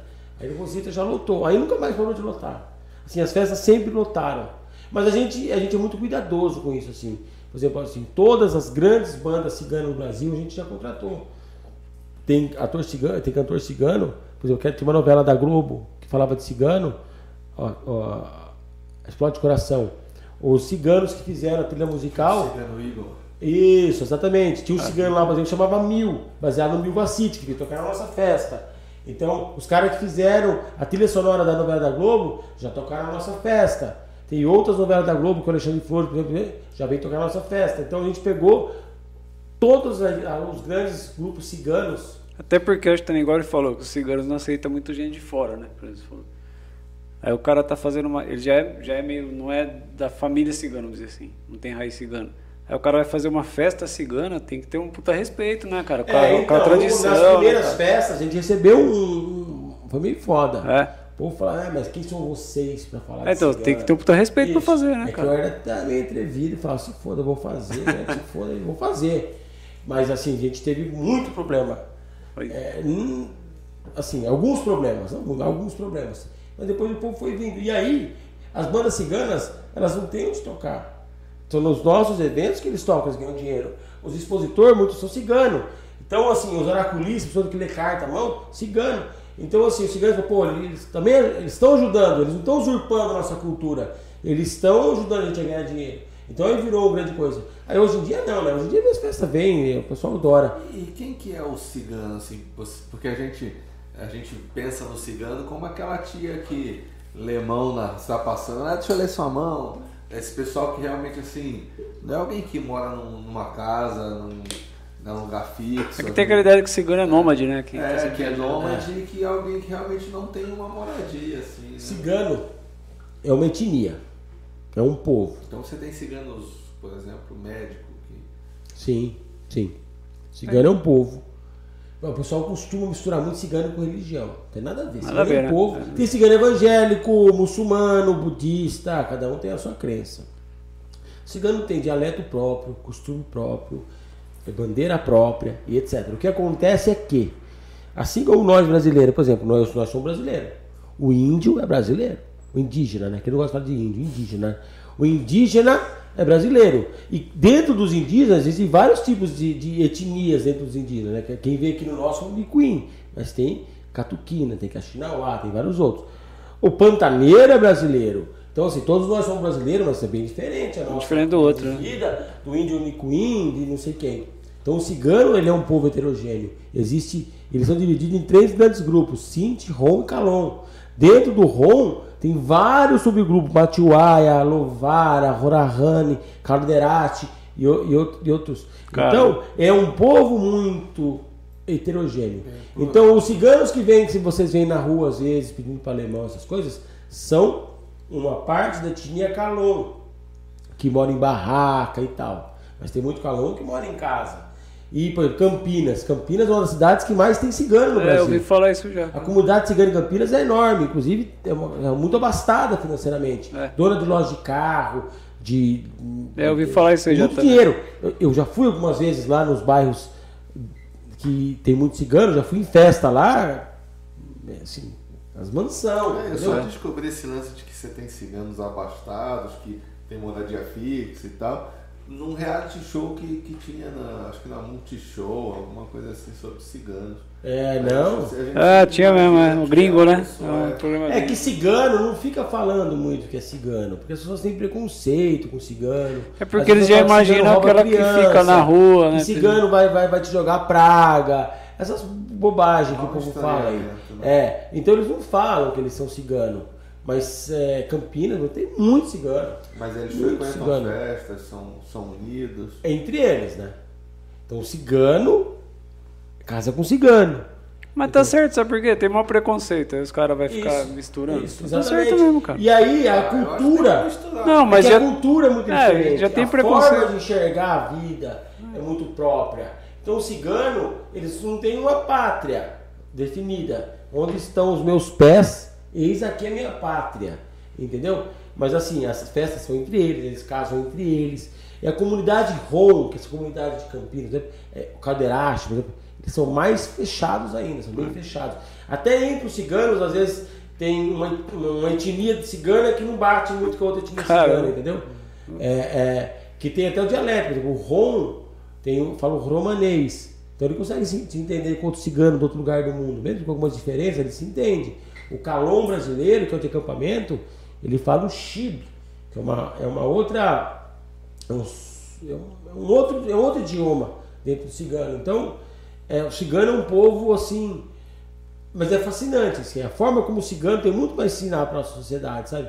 O cigano tem um respeito profundo pela criança, pelo mais velho, diferente da, da nossa sociedade, é, que, que geral o velho se velho para encher o saco, o velho só fala bobagem. Vai que é assim, não sei. É, tá, não é? Imagina, o velho é que tem voz. Porque a idade indica experiência. É, é igual no Japão. Então, quando tem uma treta entre cigano, eles fazem a Cris Romani, que é uma união entre os. Entre os a galera lá, entre a comunidade, e fala, vamos resolver isso aqui. Quem tem a voz maior são os mais velhos. Os mais velhos que É que tem mais experiência. Então, por exemplo, o cigano lá deu balão, o outro não pagou, o outro lá. Aí os caras, não, vamos pegar ele a porrada nele. Os caras falam, não, peraí, vamos resolver. Então chama, chama, chama, chama o pai do cara, por exemplo, fala o negócio seguinte, sua família deve 40 mil reais para ele, você vai ter que pagar, senão você tá fora da comunidade, tal, tal.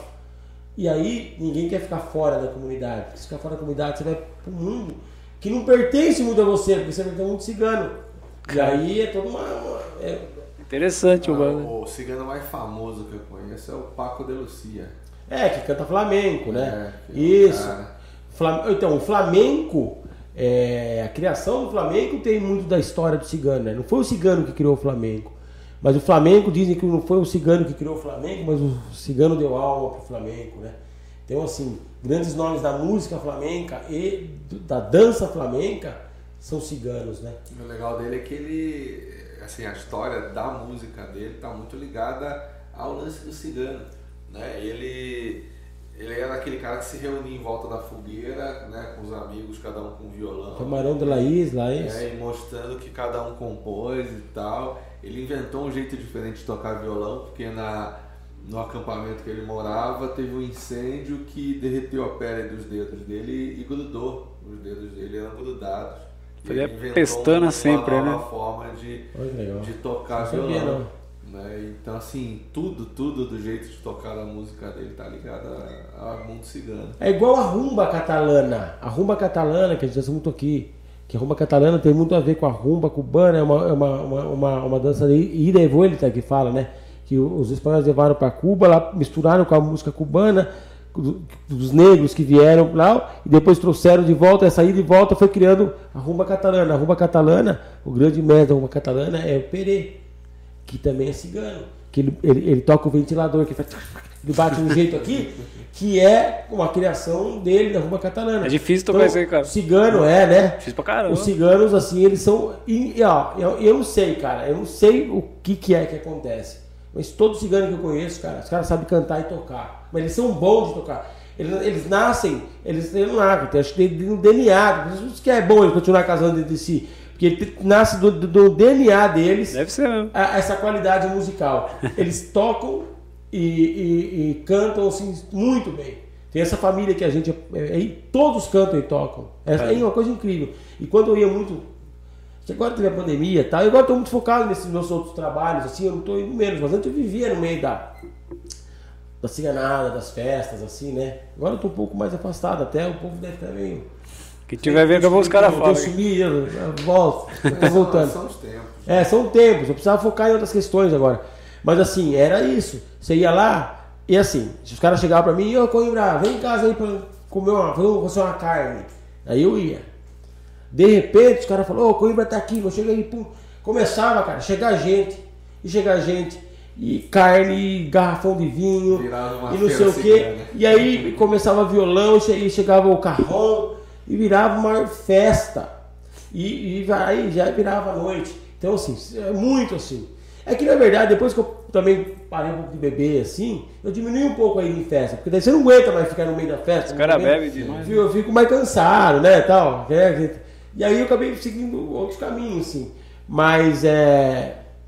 Eu tô até com saudade desses eventos, porque era muito gostoso. É um clima muito gostoso. Sim. E eu falei, as crianças correndo pro meio, a fogueira e música, cara. Segura muito família, né, cara? Os caras é família é pra caramba. família, né?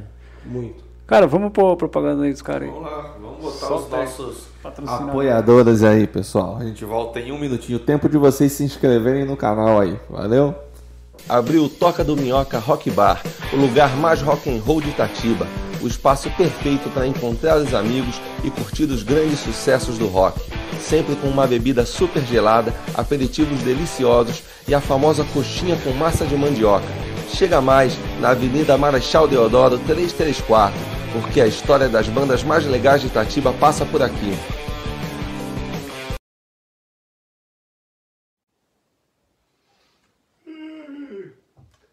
Fala família da Sonzeira, é o seguinte, a música de hoje é de Maiara e Maraísa, Chá de Cama. Enquanto vocês aprendem a tocar a música daí, eu tomo meu chá de cama daqui, beleza? Então vamos para a música.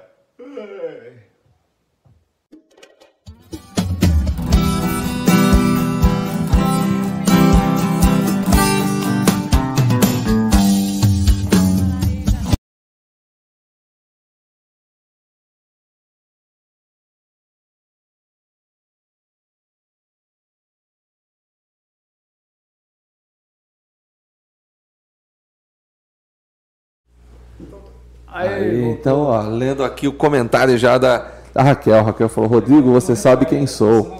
Sua irmã é casada com meu primo Matheus. Vamos nos falar, pois quero conhecer meu subconsciente. Olha, ah. Isso aí, Raquel é gente boníssima. Legal, não, eu conheço a Raquel, eu conheço a Raquel faz anos e anos e anos e anos. Filha da Tereza, Gosto muito da Raquel. Eu vou fazer uma, uma sessão lá de ayahuasca só com gente que está no podcast aí, comentando. Ué, galera. dá pra fazer uma galera aí. Dá pra fazer dá, uma galera. Tá todo mundo muito convidado sempre aí. Tá tudo isso aí, é um grande prazer aí tá, tá, tá participando de tudo isso. Podendo levar um pouco aí do, do, do meu mundo, né? das pessoas, para todo mundo. É, é eu bom. mesmo eu sou curioso disso aí, cara. Eu li um pouco, assim, mas cada um. Tem um monte de coisa, cada um fala uma coisa, né, cara? Sim. E aí é legal, cara, porque assim, tudo que você faz, tudo que você tá falando com a gente, assim, é algo que, que você automaticamente você não pode fazer sozinho. Né? O lance da, da Huasca, você junta a galera, o lance da, da luta, você né, tem é. que estar com a galera, o lance da, da dança, pô. É, o cara pode pessoal. tomar ayahuasca sozinho, ele só tomar. Você, não, mas, mas é aconselhável o cara fazer isso? Não, não aconselho, mas por exemplo, se a pessoa tiver experiente, dá. Por exemplo, eu, eu em casa, temos uns dias atrás, eu queria trabalhar. A gente ia fazer um ritual muito forte e eu queria sentir esse ritual antes. Eu queria colocar as músicas, eu queria sentir esse ritual, entrar em conexão com essa energia que a gente evocar. Aí eu com a minha mulher botamos o colchão lá fora, tomamos ayahuasca, tomamos duas doses de ayahuasca, tomamos uma, depois passou um pouquinho, tomamos outra, e ficamos lá trabalhando. Ficamos com tambor, com maracá, fazendo um sonzinho. Foi bom, deu pra fazer, não, sem dois, entendeu? Mas é que a gente já está acostumado, entendeu? A gente sabe o processo. Agora, é, é, acho que se você fizer as coisas dentro de um contexto, é sempre mais, mais seguro, entendeu? Então, dificilmente alguém pega uma garrafa dessa e leva para casa, assim. Alguém que vai, por exemplo, nos seus encontros, mesmo que seja alguém que já vai há algum tempo. Não, nem vende pros Não, caras. não, eles pedem, às vezes, você vai vender um pouquinho para mim? Eu falei, não, não vendo nada para você. Não então, vendo para ninguém. O que eu entendi é que. Porque para comprar já é meio burocrático, tem todo um esquema, a pessoa tem que me conhecer, saber que é que como a gente tinha um lastro do nosso trabalho anterior, vocês conheciam a gente e tal, entendeu? Mas não, mas tem gente que pede, meu cara, você não pode vender um pouquinho para mim, que eu queria fazer uma meditação em casa. Eu falei, não, meditação. não vendo, não vendo, não dou, porque é, é, é, o nego faz cagada lá, Entendeu? Pelo que eu vi, isso aqui tem que ser usado isso. dentro de um ritual, é, respeitando a origem do negócio. É, isso. Tem, hoje em dia tem é, um trabalho muito forte de contexto médico para trabalhar com a ayahuasca. De usar a ayahuasca dentro de ambiente controlado médico. Então, é, com essa parte de psicologia, de psicanálise, isso aí. Isso é muito forte. Os enteógenos, não só a ayahuasca, mas o cogumelo, mesmo coisas discéticas como os princípios do, do LSD, essas coisas. Mas eu não acho que pode. Estão sendo muito estudados. Mas assim, então dá pra você fazer. Eu, eu, eu não faço, eu prefiro. Eu acho que a ayahuasca, pra mim, ela funciona também dentro de ritual. Então, isso que eu ia falar, você não acha que isso aí estraga a origem, o ritual do negócio? Que é, isso é então, importante também, né, cara? A origem do negócio. Então, é, é, é, nesse negócio que tem. Muita gente, assim, mas na verdade, quem usa dentro de ambiente de. É, não vai tomar a mesma quantidade. É, é bem menos pessoa dá uma relaxada, uma soltada. Mas eu acho que já que você vai fazer, faz, faz direito. o contexto por completo. Mas essa é uma opinião minha. Porque eu acho que eu não acho que está errado quem faz. Só eu talvez prefiro fazer desse jeito. Mas, Mas a ayahuasca ainda vão em logo vão transformar ela em remédio. princípio ativo em remédio, alguma coisa. Só aí. Pô. Ué, vamos fechar. Acho que é isso aí. Não vai longe, cara. Tem essa... É, chama de novo, a chama de novo. Vamos lá, alguém mais tem alguma pergunta aí? Alguma coisa pra dizer? Não, a Raquel mandou umas perguntas e ela apagou. É, na é, ela não, não. Apagou, é. Se ela apagou, às vezes o, às vezes o YouTube, o YouTube apaga, é meio chatão também. O YouTube é? Ele é? é. Depende da palavra que você põe. Você tem ideia, o primeiro, acho que foi o primeiro ou o segundo podcast que a gente fez com o produtor com o Luiz Uchoa. Luiz Uchoa foi e aí um amigo dele brincando, né? ele, é, ele é DJ, um amigo dele brincando perguntou assim, é, desde quando DJ é músico? O YouTube foi lá e bloqueou. Vai sacanagem. Do cara. Mesma coisa perguntar assim, desde quando você é cigano? o cara zoou é, cara. Alguém de repente não entendeu é, o YouTube vai. Que foda, hein? Bloqueia. É, tudo, tudo é isso aí. Bom, galera, então a gente Primeiro, ah, você quer deixar sua mensagem aí? Deixa o contato é, pra galera aí. É, eu, eu, eu quero agradecer profundamente a oportunidade. Tá gostoso vir Legal, aqui, gostei né? pra caramba. a casa é sua. E... Vai vir de novo. Muito bom, se bem à vontade. E obrigado a todo mundo que participou, né? Que esteve com a gente aí. Meu, meu, vou passar, vou deixar meu telefone novamente. É 11 9 7564 4468. E o nosso Instagram é Casal Coimbra, o Despertar. Mas se digitar Casal Coimbra no é, Facebook, parece. no Instagram, vai, vai, vai achar a gente lá um monte. E aí é só nos chamar, a gente usa bastante a rede social. E aí a gente fala sobre esses assuntos e outros mais que. E se não marcou o telefone, quiser, entre em contato com a gente aí, que a gente passa o contato deles. Tem bastante gente curiosa aí querendo. A Isso. Raquel tá curiosa aqui pra, pra ver como é. Maravilha. eu também tô, quero ir nesse, nesse ritual aí, cara. Bora, não, vou, vou conversar com a Japa lá em casa. Você tá falando da galera que né, os ciganos não se misturam muito, o japonês é muito assim. Né? Italiano tem um pouco disso. Só o português que veio para o Brasil que veio tendo filho com escravo, é, né? É. Mas todas as outras galera aí sempre foi muito muito fechado. Fechado. Bom, pessoal, então eu Ismar, Rodrigo Fião no Cara, obrigado, corner, valeu. Né? Agradecemos Valeu, aí Rodrigo legal Coimbra. Sigam lá nas Obrigado redes sociais. Eu acho que se você é pelo menos. E a Stephanie também, nas câmeras, né, né? Na, na, mesa de som e no que mais vier, ela arrebenta. Agora nós vamos matar essa garrafa aqui.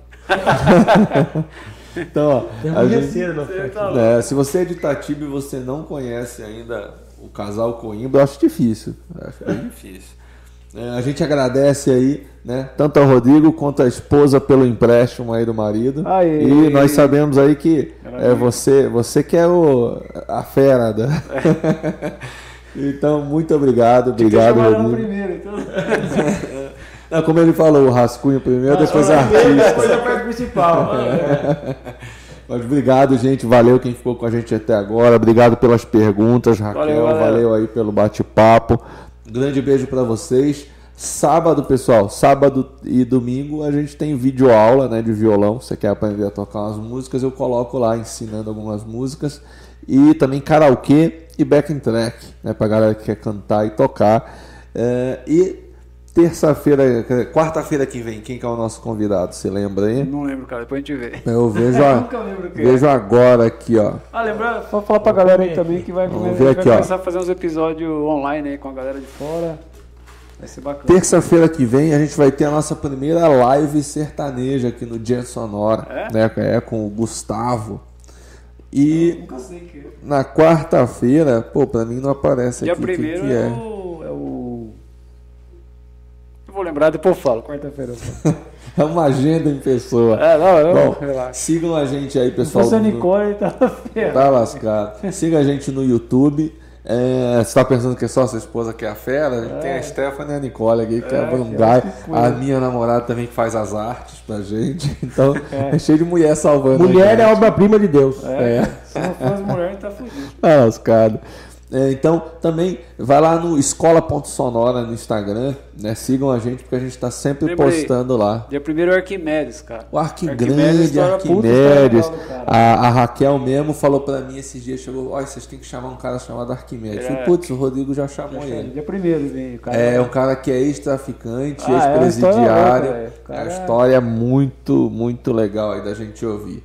Então, uh, estejam com a gente aí. Vai lá no escola.sonora no Instagram, também sigam a gente, que lá a gente posta as fotos, as novidades, tudo que acontece aqui na Sonora, no podcast e no Dia Sonora. E aí vocês vão ficar informados.